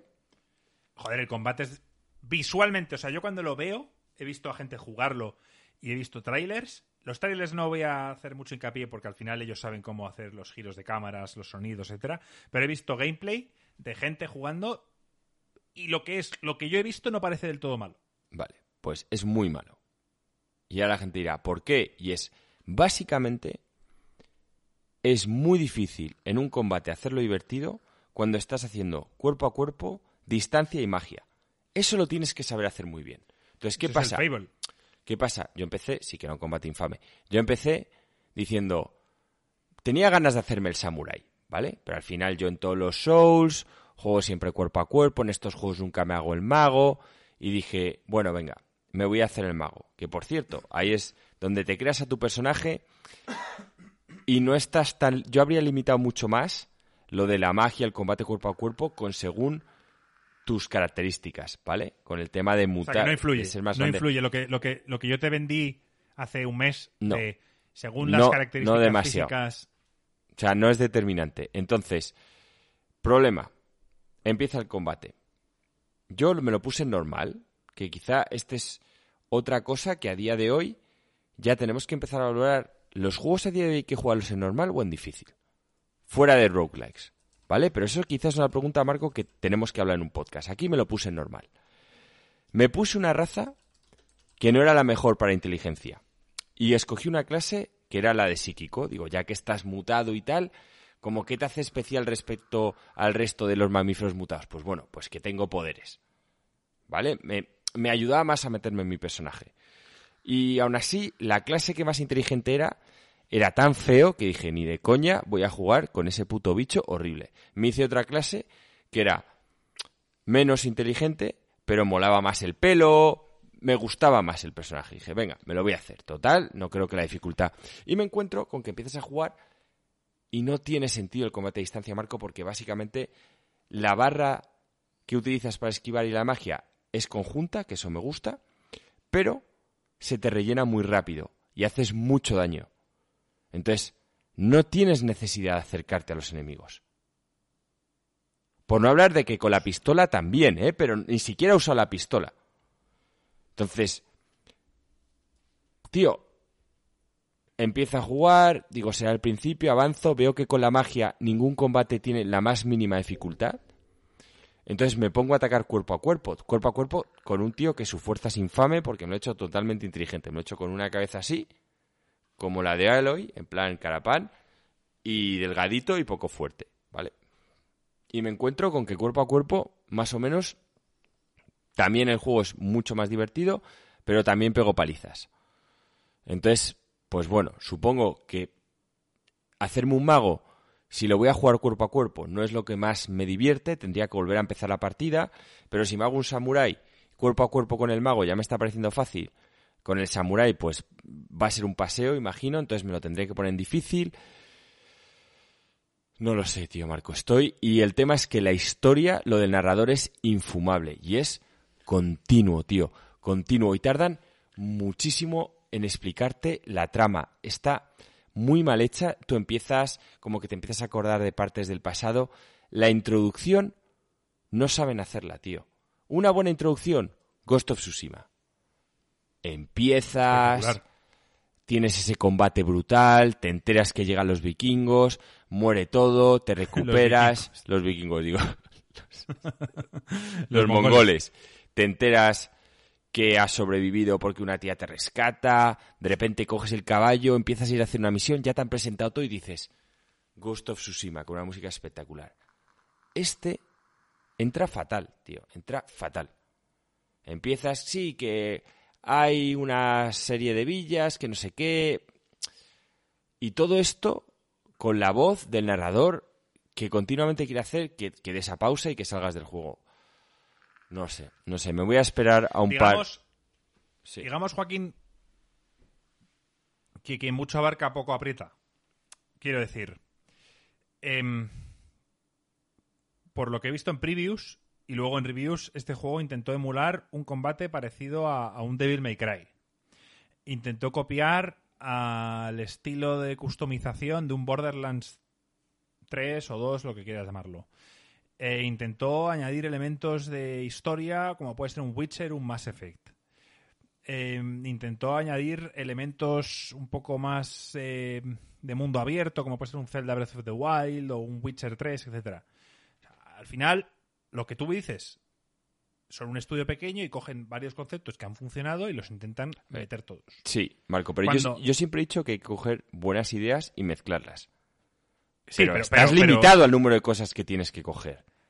Claro, entonces lo que quiero decir es, joder, céntrate en un par de cosas, haz un juego un poco más lineal, no te pierdas tanto tiempo en hacer quests de mierda, eh, céntrate en el combate, céntrate en la historia si quieres centrarte, pero no puedes abarcarlo todo siendo un estudio de 20 personas. En este caso, por lo que yo veo visualmente del juego, los tíos saben lo que hacen. O sea, me refiero yo creo que ha sido un, error de, de ejecución y de, y de planificación, de, pensar y decir, a ver, ¿qué, ¿qué, vamos a hacer?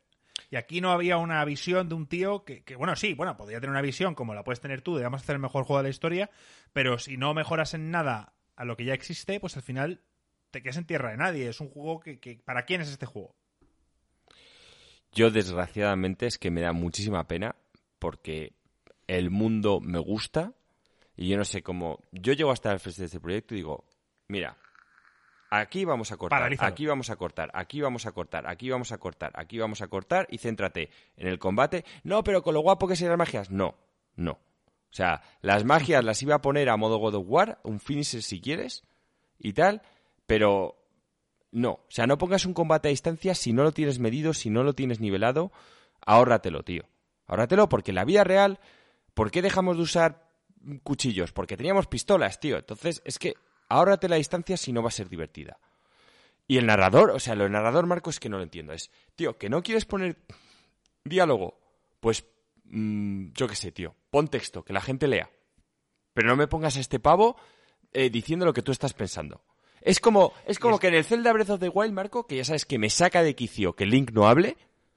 Pues ahora imagínate que, que cuando Link no habla, sí que hay un tío que dice, entonces nuestro amigo Link, que es retrasado y no se va a hablar, quería decirle, Princesa Zelda, qué guapa estás hoy, ¿por qué no nos vamos a dar una vuelta? Y todo eso continuo.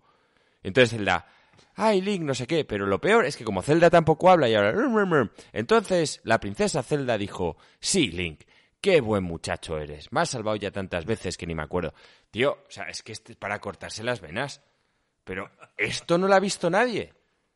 Yo es que hay cosas porque lo del combate, pues tío, a lo mejor han dicho, no, mira Joaquín, es que el combate cuerpo a cuerpo es para la gente que se lo quiere pasar bien y la pistola y la magia es para la gente que quiere poder pasarse las cosas sin que sean divertidas. No lo sé, o sea, le, le puedo llegar a dar un pase que ni medio entiendo, pero tío, lo de la historia, yo habría dicho, mira, a ver, me parece muy bien el mundo abierto, pero la historia va a ser lineal, ni esta lucha, ni el bien ni el bien, o si quieres una decisión inicial. Quieres ser bueno o malo. Pero ese que cada vez que decidas si quieres salvar a un tío o tal, te aparezca el ángel y el demonio. ¡Ay, qué bueno ha sido! Mira, demonio, tú siempre no sé qué, pero al final él sabe. Y le pega una leche así. Digo, tío, en serio. No sería el primer juego que crea un mundo abierto, o sea, un mapa grande, y luego se centra en una historia principal. O sea, hablamos de Shadow de Colossus en este caso, y de muchos que, que bueno, pues que quizá tenían un scope más grande y que luego dijeron, vale, no, no llegamos a todo. Y aún teniendo ese mapa grande que para qué lo van a quitar, deciden hacer una historia lineal y punto. Exacto, es que no lo sé, tío, a mí me parece muy, muy infantil. Y, y muy, Em. muy mal hecho porque todo lo infantil que ya lo hemos dicho, todo lo infantil que puede ser Will of the Wisp, me parece que es un juego encantador. Todo lo infantil que pudo ser el Nino O sea, Kuni, también un juego Sí, sí, súper igual. infantil, y lo jugué y me encantó. Y ya sabéis que yo me veo series que pueden ser infantiles, pero tío, tienen que estar bien hechas. O sea, y, y ya sabéis que yo llevo muy mal lo de que traten al jugador o al espectador que eres tú como si te faltara un hervor, tío. Es que, es que no, no puedo, es algo que me supera, tío. ¿Volverías a comprar este juego? No, a día de hoy no. O sea, lo que he jugado es que todo el rato estoy jugando en, en ¿Has contra. pensado en devolverlo? ¿En jugar menos de dos horas y devolverlo? Ya sé que ya no puedes, pero si... O sea, ¿hubieras pensado en devolverlo? Mira, no- pues mira, se me hubiese pasado por la cabeza, pero no, no lo voy a hacer, porque al final es un estudio pequeño. Lo que la gente les ha hecho el narrador, ya han sacado un parche, o sea, se ve que es gente implicada. Yo al final lo encontré a un buen precio en Instant Gaming, creo que me costó 30 y poco. Me lo he comprado, lo tengo en mi Steam, lo vas a poder probar tú, lo va a poder probar Gringo si quiere. Me refiero al final, pues tener un canal de videojuegos, pues sí, implica un gasto extra. Yo ahora hay juegos que me compro que a lo mejor normalmente no me compraría, pero tenemos que probarlos y tampoco vas a estar tú siempre comprando todos. Pues Gracias, bueno, Joaquín. bueno. Y os lo dicho, Em. que, que es un estudio pequeño, que se van a implicar, que lo van a mejorar. Pues oye, este dinero inicial, porque han vendido mucho y bien, el juego está bien sacado en cuanto a fechas, pero mal ejecutado en cuanto a que, sobre todo, sobran cosas, Marco. Quita y céntrate en lo importante. Entonces, Sí, sí, sí, sí. Es lo que dice todo el mundo. O sea, nunca he visto a toda la prensa y a todos los youtubers, opiniones en general, estar todo el mundo de acuerdo. O sea, no hay nadie que defienda este juego. Hay gente que dicen que es una pena y que se lo toman un poco a joder, es una pena porque prometía y porque ellos querían creer y que ha quedado el juego, bueno, pues un ha demostrado que no es tan fácil hacer un juego de estas dimensiones cuando eres un estudio pequeño indie y por eso muchas veces los indies se centran en otro tipo de juegos. Pero todo el mundo está de acuerdo, Joaquín, en casi una decepción.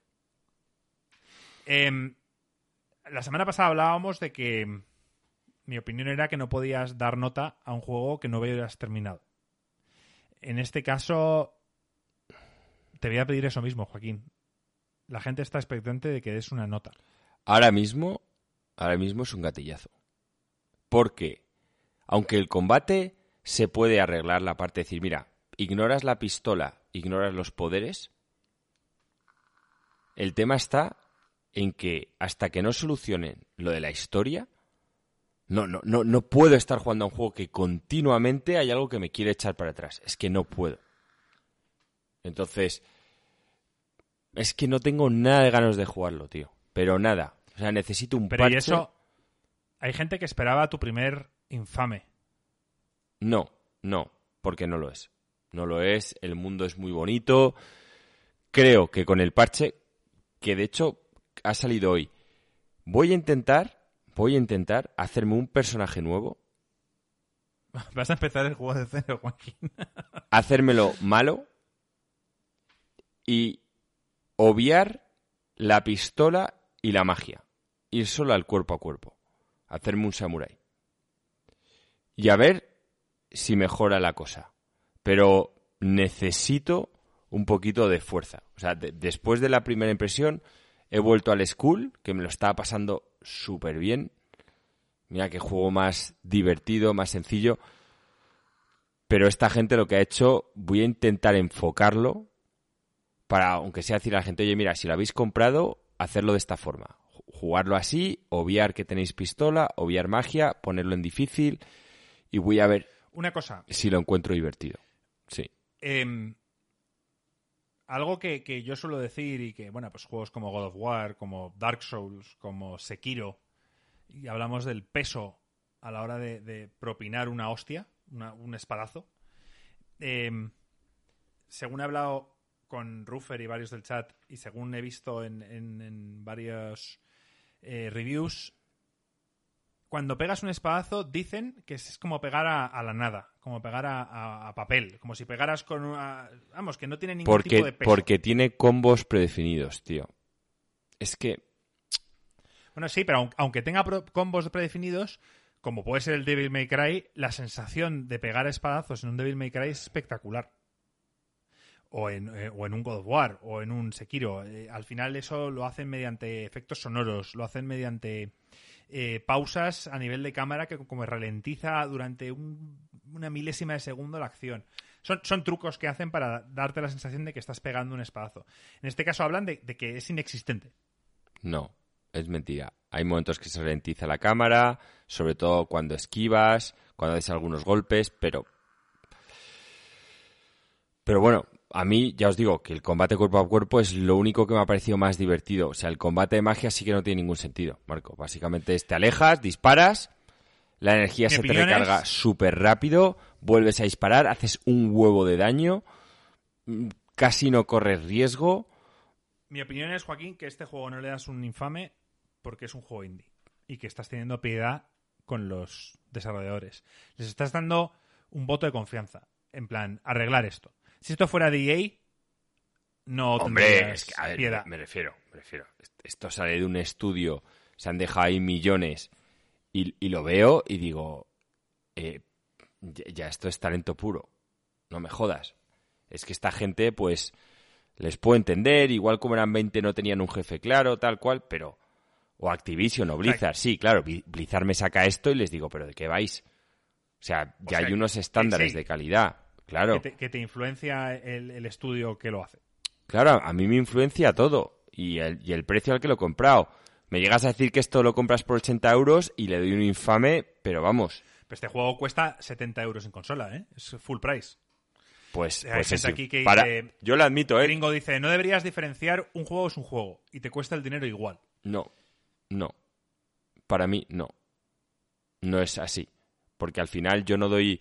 Yo todo va por un tema de de lo que, me, lo ¿eh? que me ha Olvídate costado. de lo que tú has pagado. Hablamos de- del, del full price. O sea, hablamos de, de que una persona esto se lo quiere comprar en Xbox y le cuesta 70 euros. Es infame, sí. Yo, yo, yo entiendo que una persona compra esto por 70 euros y no lo puede devolver. Claro. Y, a, y a lo mejor ese era el dinero que tenía para comprar un juego cada tres meses, un chaval que es de su paga, y es para pegarte un tiro. Vale, estamos todos de acuerdo, ¿no, chaval? Entonces, Joaquín, a falta de parche y a falta de, No, no, algo más, está comentando la gente gatillazo o infame. Mira, a 70 euros es es que infame. es lo que vale. Pues Es que este comprado en consola sacado a 40. Lo Pues- podrían haber sacado a 40. ¿Por qué, ¿Por qué les, qué les ha impedido? Pues ¿Un estudio pequeño? a, se- 20 a personas? 70 euros me parece infame ahí así que me pongo de, de mala leche con ellos. Me parece infame que un estudio de 20 personas saquen esto a ese precio. Porque el juego está sin terminar. Ahora que sí, que con todo el beneficio que van a tener de todo lo que han vendido se pondrán a saco, vale. Pero no, no es un juego de 70 euros, ni mucho menos. Es un juego que de precio oficial debería estar en 40 euros. Ese es su precio, eso es lo que vale. Y por eso influye, porque las cosas tienen un valor, Marco. Entonces a mí, si tú me das un solomillo, que puede ser el mejor del mundo, pero me lo cobras a un millón de euros, ¿qué te voy a decir? Que es una puta mierda. Que no, que no vale la pena. Claro. Pero me pones a lo mejor un solomillo de notable, oye, pero me lo estás vendiendo a un precio de solomillo de 5, pues digo, tío, pues me ha parecido una experiencia brutal. Todo tiene que ver. Y este es un juego de 40 euros. A 70 euros es infame. A 40 euros es un gatillazo. Y a 70 euros es infame. Entonces, Vale. como me has Hemos dicho, todos la respuesta que queríamos. como me has dicho que el precio oficial es 70, es verdad, yo es que yo lo he comprado por 30 y poco, ¿vale? Entonces estaba en, en ese baremo y a mí me influye. A 70 euros es infame, tío.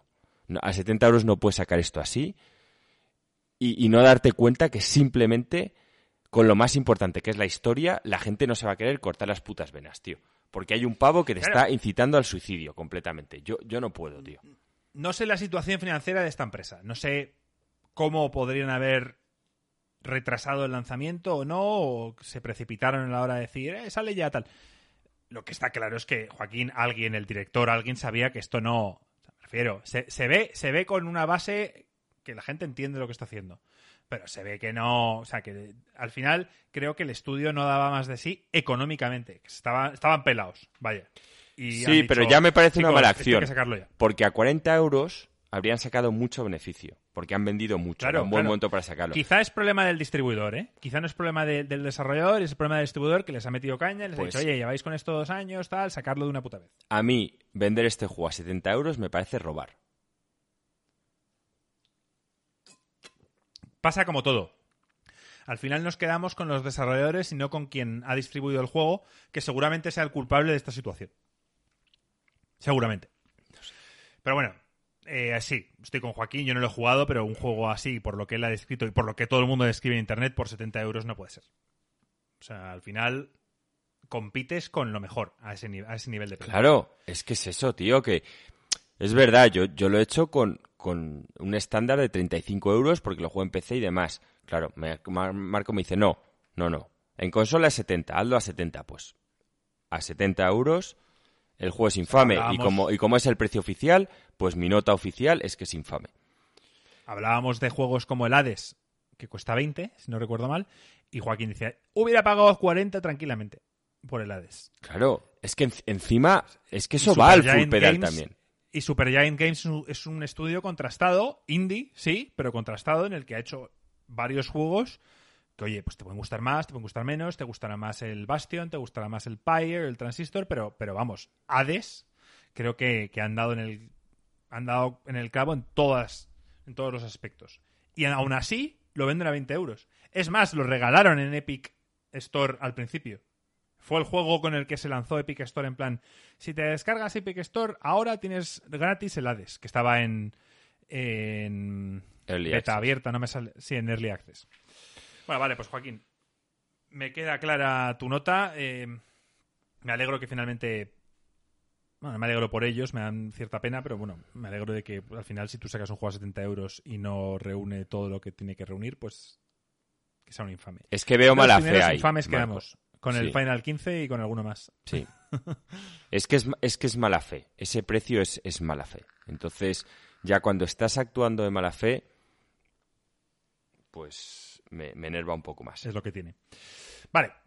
Bueno, ya hemos terminado con los topics y ahora vamos al salseo. Em, Acuérdate que tengo que hablar de la película de Army of the Dead de Netflix. La más vista de Netflix es de Snyder y tengo que hablar. muchas gracias a Tortu por resuscribirse a, al canal por durante tres meses. Gracias, Tortu. Muchas gracias, Tortu. Em, tengo que hablar de esa película. Es importante. Vale, hay dos cosas que, que me han pedido eh, hoy en Discord. Yo sé que tú no te metes mucho en Discord, pero, pero me lo han pedido. No tengo aquí las noticias delante, pero voy a intentar explicarlas. Y Joaquín, y bueno, en el chat estáis los que habéis preguntado, así que si hay algún momento que me equivoco o lo que sea, me lo podéis decir. Esto es salseo, Joaquín, salseo youtuber. O sea, al final han ocurrido varias cosas esta semana y, querían que habláramos de ellas rápidamente. ¿Tú sabes quién es me, me estoy asando, me estoy asando. Sí, sé quién, es de chaqueta, Joaquín? Sí, es el otro, el murciano que se ha ido también a Andorra, porque, claro, cuando empiezas a ganar mucho dinero, pues compartirlo cuesta más. ¿Sabes lo que ha hecho esta semana? Sé que se ha hecho en directo una prueba, una PCR o algo así y ha dado positivo, ¿no? Un test de antígenos. Sí, le han criticado mucho por ello y tal. ¿Tú qué opinas de esto? Yo al final no le veo tanta noticia, pero como parece ser que es de Grep, pues la gente pues se lo ha tomado muy a, pecho y que el tío, bueno, pues que se ha hecho una prueba en directo, salió un PCR y ha salido positivo. ¿Qué, qué, hay noticia aquí? Es que el chat si quiere ir explicándomelo mientras, mientras hablamos Joaquín y yo, que nos diga. Porque yo es que, bueno, pues el tío es gilipollas por, por, por tentar a la suerte. tampoco, tampoco, entiendo el problema. Si además no sé si el problema es que estuvo en, Andorra, en un evento. Vive los estuvo en un evento. A ver, tú sabes que ha habido un evento importante. Es que del mundo del salseo de YouTube no tengo ni idea y al final. Em, eh, vale, me están contestando en el chat. Vale, ahora sí que hay un Marco es que dio positivo y fue a la velada de Ibai sintiéndose mal. Pues hay que ser hijo de Ahora ya tenemos contexto. Ahora ya tenemos contexto. Vale, pues sí. aparte de vivir en Andorra, se va a casa de Ibai, que es un tío que sí, que vive en España. No, a casa no, se fue al evento. Eh. Al evento. Que Ibai hizo un evento de boxeo en el que boxearon dos youtubers, eso entiendo yo. Y que fue más visto, Joaquín. No, no boxearon más visto que la boxearon normales, pero lo comentaban youtubers. No, no, no, el Jagger ese que boxeó es youtuber. O eso tengo entendido, que me expliquen todo esto, pero no tengo ni puta idea. Lo que sí que sé, Joaquín, es que tuvo más audiencia que la final de la UEFA. Sí, sí, sí, que es, que es a lo que voy. Vale. Son eh, youtubers a los que se pegaron. A, los que, a lo que yo iba a decir, ¿vale? Eran combates de boxeo entre youtubers. Pues vale, esto es algo nuevo. No, yo creía que simplemente eran youtubers que comentaban combates de boxeo. No. Pues como en el día de mañana, a lo mejor puedes ver el Rey to Rumble ahí en Las Vegas y que lo está comentando. Y que lo está comentando Ibai. Pero hay que ser hijo de puta, porque para un tío majo que tenemos en España, que no hay muchos, está Rafa, está Ibai, pero no hay muchos, que abiertamente dice que él sí que está feliz, que tal. Y este hijo de puta, sintiéndose mal, va, que Ibai es un tío que si no está vacunado, Ibai. Con, con sobrepeso, que eso ya le convierte en una persona de riesgo. Que esto no es de coña, Marco. Vale, vale, vale. Pero a ver, que no estuvo con él sentado al lado. Entiendo que Ibai fue al evento, no es que estuviera tosiéndole en la cara, ¿me entiendes?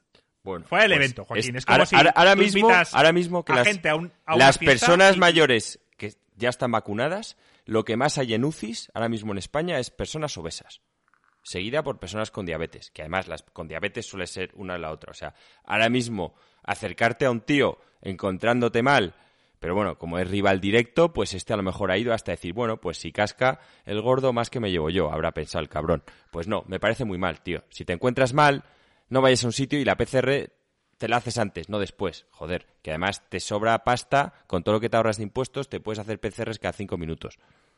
Pero bueno. el, tío, el tío ha pedido disculpas y el tío es gilipollas. O sea, si ya de por sí te encuentras mal, si quieres hacer la, broma de normal y hacerte la prueba y que salga sabiendo. Es más, tenla preparada para que salga el positivo y aunque aquí en el teclado nadie ve nada. Tú sacas la positiva, haces así, aunque sea, da igual. O sea, negativo, perdón, y lo sacas. Pero este tío se la hizo en directo y salió evidentemente, positivo, Joaquín. No sé, creo, pues una cagada. Una cagada ha pedido disculpas, pero ya está hecho, ya fue al evento, en el evento, para lo que dice, por lo que dicen por aquí, pedían prueba de antígenos. Pero es que, bueno, pues no lo sé. Igual, ¿qué me decís? ¿Que lo cogió en el evento? No lo sé. Si el tema está en que él mismo se está tirando las piedras en su tejado. Si él dice que fue y se encontraba mal, pues tío, o sea, blanco y en botella. Sí, a ver. Si te ocurre como a mí, que yo me puse malo de COVID eh, en febrero de 2020, que aún ni, había aquí COVID supuestamente y Joaquín también, pues bueno, pues yo, yo ese fin de quedé con personas y, pues, eh, por suerte nadie se contagió y, bueno, pues no, no hubo un mal mayor. Pero lo hice en febrero sin saber que, lo que tenía, es más, fui al médico y me dijo que era gripe, o sea que al final, pero ahora, ya con cómo estamos, que sabemos perfectamente qué síntomas son los que se asemejan al COVID o una gripe, lo normal es que te quedes en tu casa. Otra cosa es que el tío Joaquín, siendo el evento que era, pues no quisiera faltar a, la cita y tal, pero bueno, al final fue un irresponsable. Porque además esta gente, esta gente... luego te haces la PCR para confirmarlo. Esta gente, los eventos, encima, entiendo yo, que hablarán sin mascarilla. Sí, pero a ver, te vuelvo a repetir que Ibai entiendo que era comentador, mientras que eh, de Greg era un eh, pues invitado. al final, esto sería un, un, polideportivo o un estadio o algo donde él estaría sentado en la grada manteniendo una distancia de seguridad, entiendo, porque lo que me jodería ya más es que yo no pueda ir al fútbol a ver un partido, pero sí se puedan celebrar eh, veladas de boxeo o toros, como sé que se celebran aquí en Madrid. Entonces, al final, tiene mucho sentido. Bueno, la cuestión, sí, pues que moralmente está mal. Yo no sabía que había hecho eso. Hacerte una prueba no está mal en ningún momento. Hacértela en directo y dar positivo no está mal. Pero si previamente has estado en un sitio con más gente y dices que te encontrabas mal antes de ir, pues tío, o sea, me refiero, te faltan siete herbores, o eres un cabrón, o una mezcla de las dos cosas. Yo tampoco hay mucho más que comentar. No sé, es que no, no hay forma de desculparle. No, no vamos a, no vamos a defenderle, Joaquín. Y otro tema, antes de que hables de, de, tu, de tu topic. Hoy, hoy me ha hecho Ruffer un poco de troll en Discord y me ha hablado de, de, una supuesta youtuber, entre comillas, que se llama Lana Rhodes, y la cual se ha sorprendido mucho que no conozco ha dicho en plan, ¿no conoces a Lana Rhodes? Y yo, no, tío, no sé quién coño es. Y me empezado a hablar de que es la novia de un tal Jake Paul, que yo sé, que es un youtuber famoso y, o el hermano de un youtuber, no sé, sé que, sé que el tío boxea, mierdas de estas. La cuestión es, ¿tú conoces a Lana Rhodes, Joaquín? No, porque... ¿Sabes quién es? ¿Qué te ha hecho pensar que la iba a conocer? No. vale, bueno, simplemente era para demostrar que no todo el mundo conoce a Lana Rhodes. Eh, me vendían que era una cantante, que no sé si es así, pero luego tras indagar eh, resulta que es una actriz porno que no sé si empezó en otro sector, ya sea cine o ya sea YouTube, y finalmente se pasó al porno, pero la cuestión es que le dije a Ruffer, que tiene 16 años, le dije, es normal que tú a tu edad conozcas ese tipo de personajes porque estás en la época. Nosotros ya estamos un poco pasados de rosca y ya a personajes de este estilo no los conocemos. Gringo, por cierto, sí la conocía. O sea que Gringo, tío, eres más pajillero de lo que pensábamos. Sí, Marco y yo ya, pues bueno, me refiero. Llegada a una edad es, es más, más secundario, no sé. Ya lo de, lo de tener un póster de Pamela Anderson quedó muy atrás en nuestras vidas. De, Sabrina, tío, Joaquín, de Sabrina. Sí, joder, eso sí que estaba atrás, macho. eso es más de tus primos de cuarenta y tantos, sí, ¿no? Sí, sí, joder. Y dicho esto, ¿puedo entrar ya con la película? Sí, Joaquín, venga te dejo ya que entres con, la película que nos quieres vender hoy. Bueno, hay que ponerse en antecedentes. Todo el mundo está hablando en cuanto a noticias de cine de Zack Snyder, por la película que hizo la Liga de la Justicia, que es ese universo, que si el otro. A todo esto estrena una película de zombies que se llama Army the Dead, que creo que dentro de un mundo en el que le hizo otro que se llama Amanecer de los Muertos, tenía que ser una continuación o una historia paralela, no lo sé. La cuestión es que lo estaba petando, bueno, de hecho lo ha petado en Netflix, ha sido creo que la película que más vista, todo récords, total, que digo, venga, no es que sea gran fan de estas películas, pero bueno, voy a verla, total, mala, mala, no va a ser. Le voy a dar un gatillazo. Porque, ¿Por qué no sabes de una película que es mala, tío? Porque, porque me la he visto entera. Menuda, o sea, yo ya os tengo que preguntar a todos. ¿Ya se ha puesto de moda? Es que ya lo hablé antes, tío. Y, está yendo por la sociedad en hacer cosas sin sentido. O sea, en drogarse. Nada tiene sentido en la película, Marco. Las decisiones que toman, nada. Encima, en una película de zombies. Es una película de terror, entiendo. No, no, es una película de acción. Es que. Normalmente, las decisiones en las películas de terror son malas. Normalmente. No, no, aquí son pésimas. Pero es que pero pésimas al nivel de...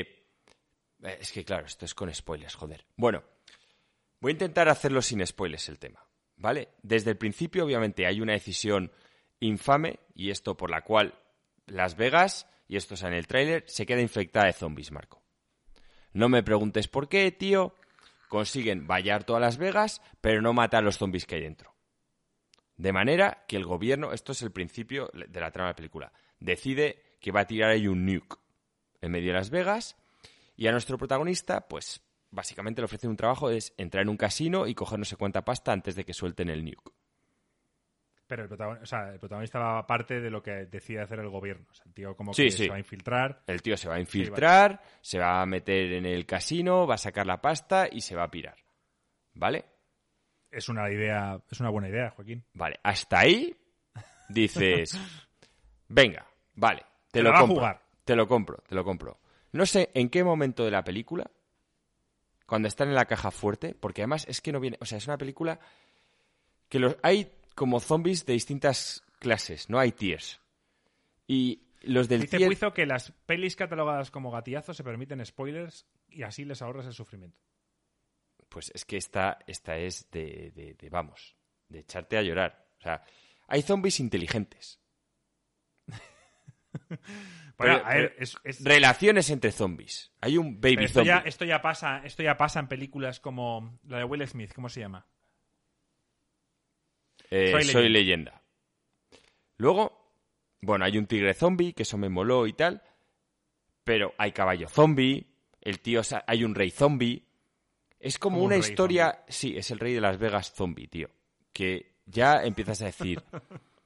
no sé, tío. A mí lo de zombies, zombies, no me termina a parecer. Cuando le cortan la cabeza, la cabeza sigue viva. Es como aquí sí que les tienes que. Lo hemos visto en Walking Dead. En el cerebro literal para matarles, o si no, siguen vivos. Hay en un momento en el que están yendo a la caja fuerte y básicamente ven los cadáveres de otros miembros de su grupo, porque el protagonista forma un grupo, y empiezan a hablar dos sobre que si esto es un bucle temporal, dice, mira, esos somos nosotros, y ves el cadáver y dices, joder, es que son ellos, coño, hay una tía con una llave aquí, como la del grupo, como otra que en ese momento no está ahí, pero que tiene la llave ahí y dices, pero es que no se vuelve a hablar de eso en toda la película. Y bueno, hay en un... Es que es, es todo flipante, tío. O sea, para entrar ahí hacen un trueque con los zombies, en el que tú les entregas un cuerpo y entonces los zombies te dejan un poco libre albedrío. Cómo se traicionan entre ellos, porque básicamente el que les contrata dice, tú forma tu equipo, pero yo meto a uno de los míos. Entonces, me parece de sentido común, ¿eh, Marco? Tú, si hay dos personas que se quedan atrás, una de ellas es el que viene con el Tanaka y el otro es un tío de tu confianza, y el tío de tu confianza es como que, ah, se ha perdido, y todos ibais dejando un rastro, ¿no te parece un poco sospechoso? Ya hay en un momento eh, que el tío les, les, traiciona una segunda vez y una tercera y dice, ja, ja, ja, soy más listo que vosotros. Yo diciendo, no, no, es que es imposible no ser más listo que ese grupo. O sea, es que es de es el grupo de talento que han reunido el rey zombie era más listo, Joaquín. Bueno, el, rey zombie, sí, el rey zombie es la polla porque se pone una máscara de hierro para que no puedas disparar. Luego, la gente en esta película, todos, todos, absolutamente todos, saben disparar a los cerebros. Con pistolas. Y los que no saben disparar, en cuanto les dan una pistola les dicen, pum, pum, ya puedes disparar. Pero es que estos zombies no son como los del Resident Evil que van. Son, rollo. Estos zombies hacen parkour. ¿Vale? O sea, entonces yo entiendo, están los protagonistas, que son los matazombies, tío, que disparan, pum, pum, pum, pum, pum, pum, a 100.000 en el puto cerebro, es increíble, y luego los nuevos que acaban de coger una pistola, que se acercan y empiezan, pum, uno menos, pum, que yo digo, o sea, aquí disparar a la cabeza de la peña es la cosa más fácil del planeta. Entonces, por eso me extraña que cuando el rey zombie se pone la máscara con los ojos, digo, joder, si puedes disparar a todos con certeza en la cabeza, no tiene que ser muy difícil tampoco apuntar al ojo, porque aquí todos son la puta hostia. No, no, impresionante, Marco. O sea, es que es... Y básicamente ya el, punto fuerte es que esta es al final una historia de que un padre se reconcilia con su hija. O sea, todo lo demás es secundario. O sea, lo único realmente, toda la gente que va a morir, toda la misión que hacen es para que este padre pueda hacer las paces con la hija. Y el resto como que medio lo acepta. Hay en un momento que dice, no, hemos adelantado el nuke. dicen, ¿qué tal? El nuke va a caer dentro de una hora en la ciudad. Y los tíos tienen un helicóptero arriba para escapar. Y la hija del tío dice, no, no, yo me voy a escapar porque la hija vino a salvar a una mexicana que se había metido en la ciudad. ¿vale? Porque la hija era una de estas de la Cruz Roja.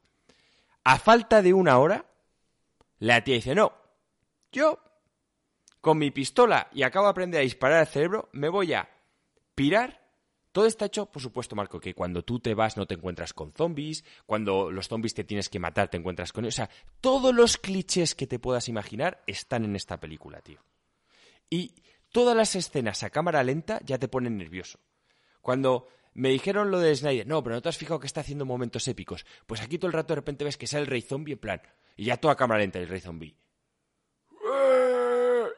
Pero ya es un abuso de lo de la cámara lenta que ya dice está injustificado para todo. Pues la tía Marco a una hora coge y dice, no, no, me voy a buscar a la mexicana al hotel de al lado cuando queda una hora para que tiren una bomba nuclear, porque si así, si la encuentro, le voy a decir, oye, que he venido a rescatarte, pero que vamos a morir, porque ¿cómo coño te salvas de una puta bomba nuclear?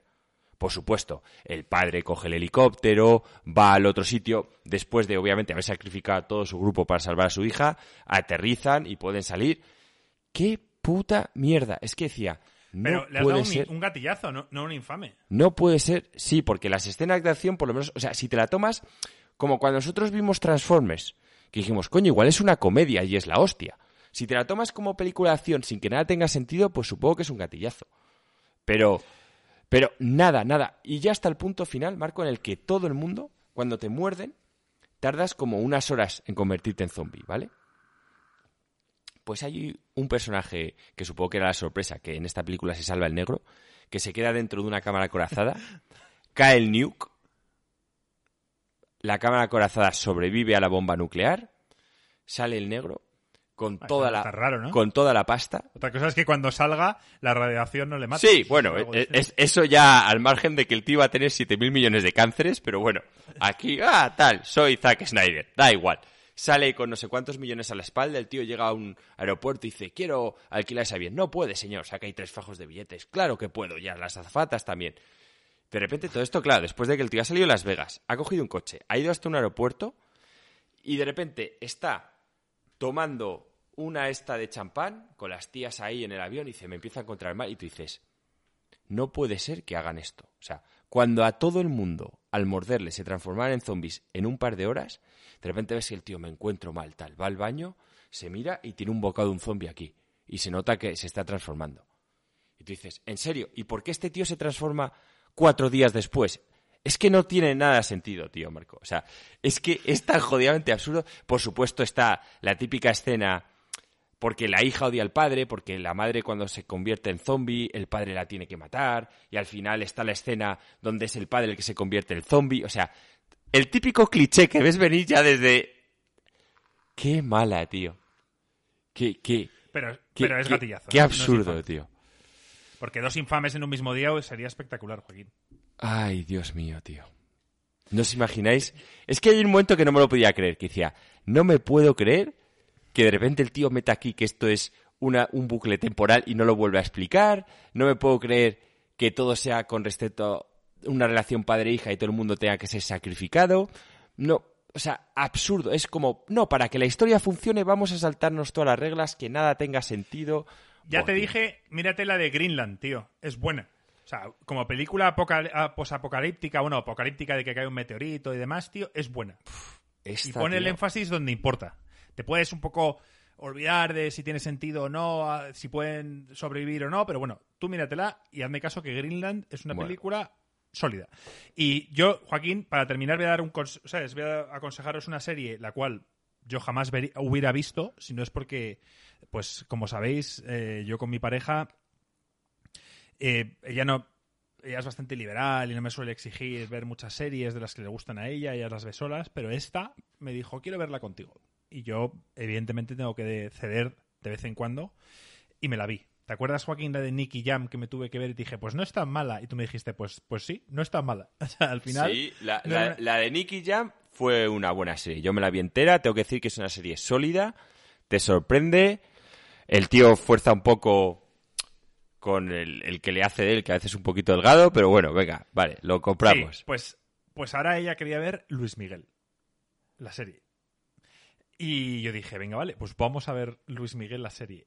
Y sorprendentemente, la serie para, no es para nada mala. De hecho, es bastante buena. Estoy convencido que Alex, yo sé que su mujer es muy fan de Luis Miguel, sé que ha ido a un concierto Luis Miguel y tal, o sea que estoy convencidísimo que Alex esta serie la ha visto y podrá dar sus opiniones, ya sea en Discord o a la próxima semana cuando venga, pero decir que la serie es buena. Es sorprendentemente buena. Y no tanto quizá por, bueno, te puede gustar los actores, no gustar, o, pero es que la trama, o sea, al final la vida de este pavo es un puto drama, tío. Y al final lo hace interesante. Eh, la recomiendo, o sea, no os lo toméis como una telenovela porque no lo es, más que nada porque las telenovelas tienen 500 capítulos y este solo tiene 13 episodios en la primera temporada y 8 en la segunda. Yo ya me lo he visto todo, o sea, estoy al día y decir, tío, que, que bueno, pues que para ser una serie de producción mexicana, entiendo yo, y que está en Netflix, sorprendentemente es buena. Y si no sabe Ruffer quién es Luis Miguel, que no me hable de Lana Rhodes, porque Luis Miguel es una persona que debería conocer. O sea, creo que Joaquín, mira, le ha hablado de Luis Miguel y sabe quién es. ¿O no, Joaquín? ¿Sabes de quién te hablo? Sí, es un tier 2 de cantantes. Bueno, en, en Latinoamérica es un tier 1. O sea, es de los más A ver, famosos. a ver, a ver. Es que el problema en España, tier 1 es Julio Iglesias. Eso Entonces, es en España. Es este Julio Iglesias, este tío- Michael Jackson. este tío- a ver, este tío cantó con Frank Sinatra, me refiero. No es un, un, un Mindundi. vale, vamos a ponerle... Es que es Y ahora jodido. dirá Ruffer, ¿quién es Frank Sinatra? Entonces ya Ruffer tú te puedes desuscribir del canal si quieres. Eh, decir que, que, bueno, que, que la recomiendo y si tenéis pareja y le mola el tema, es una serie para poder ver en pareja y que lo disfrutes. Tiene mucho... eh, tiene romances y tiene historias que también hay gente que le mola, pero decir que la vida de este pavo mm, es bastante curiosa. O sea, le, ha pasado de todo. Le ha pasado de todo y ya de por sí la trama es interesante. Así que, Joaquín, si no tienes nada mejor que ver esta semana, te la recomiendo. Bueno, me, me he empezado a ver el especial este de Friends, que he tenido que dejar, pero me lo quiero terminar. Me vi la del Army of the Dead y ahora veré, porque es verdad que series no tengo ninguna a la vista. Pero bueno, voy... Voy a ver, voy a ver, porque no me llama demasiado lo de Luis Miguel. Pero sí que es cierto que la de Nicky Jam la disfruté, pero eran menos capítulos. Porque esta al Bueno, final son 13. A ver, al final, con que te veas dos o tres, tiene, tiene cosas que te pueden gustar porque al final Luis Miguel, por mucho que tú creas que es mexicano, pues eh, tiene varias... o sea, su padre es español, el actor que interpreta al padre es español y es muy muy de Cádiz. O sea, al final tiene ahí unos toques, tío. A ver, sale mucho Madrid, sale mucho México. sale- Tío, mírate dos, tres capítulos y si no te mola, no la continúes. Pero yo creo que te puede gustar. Pues, pues nada. Yo Bueno, pues casi hemos llegado a las dos horas de podcast, Joaquín, y lo vamos a ir dejando ya. Que, que nada, que yo creo que ya está todo dicho. La semana que viene, a ver, déjame ver la fecha. El miércoles que viene estamos a vísperas de que empiece el E3. O sea que la semana que viene, seguro que de aquí a que al miércoles que viene van a haber rumores, van a haber noticias, van a haber leaks, vamos a poder hablar de cositas.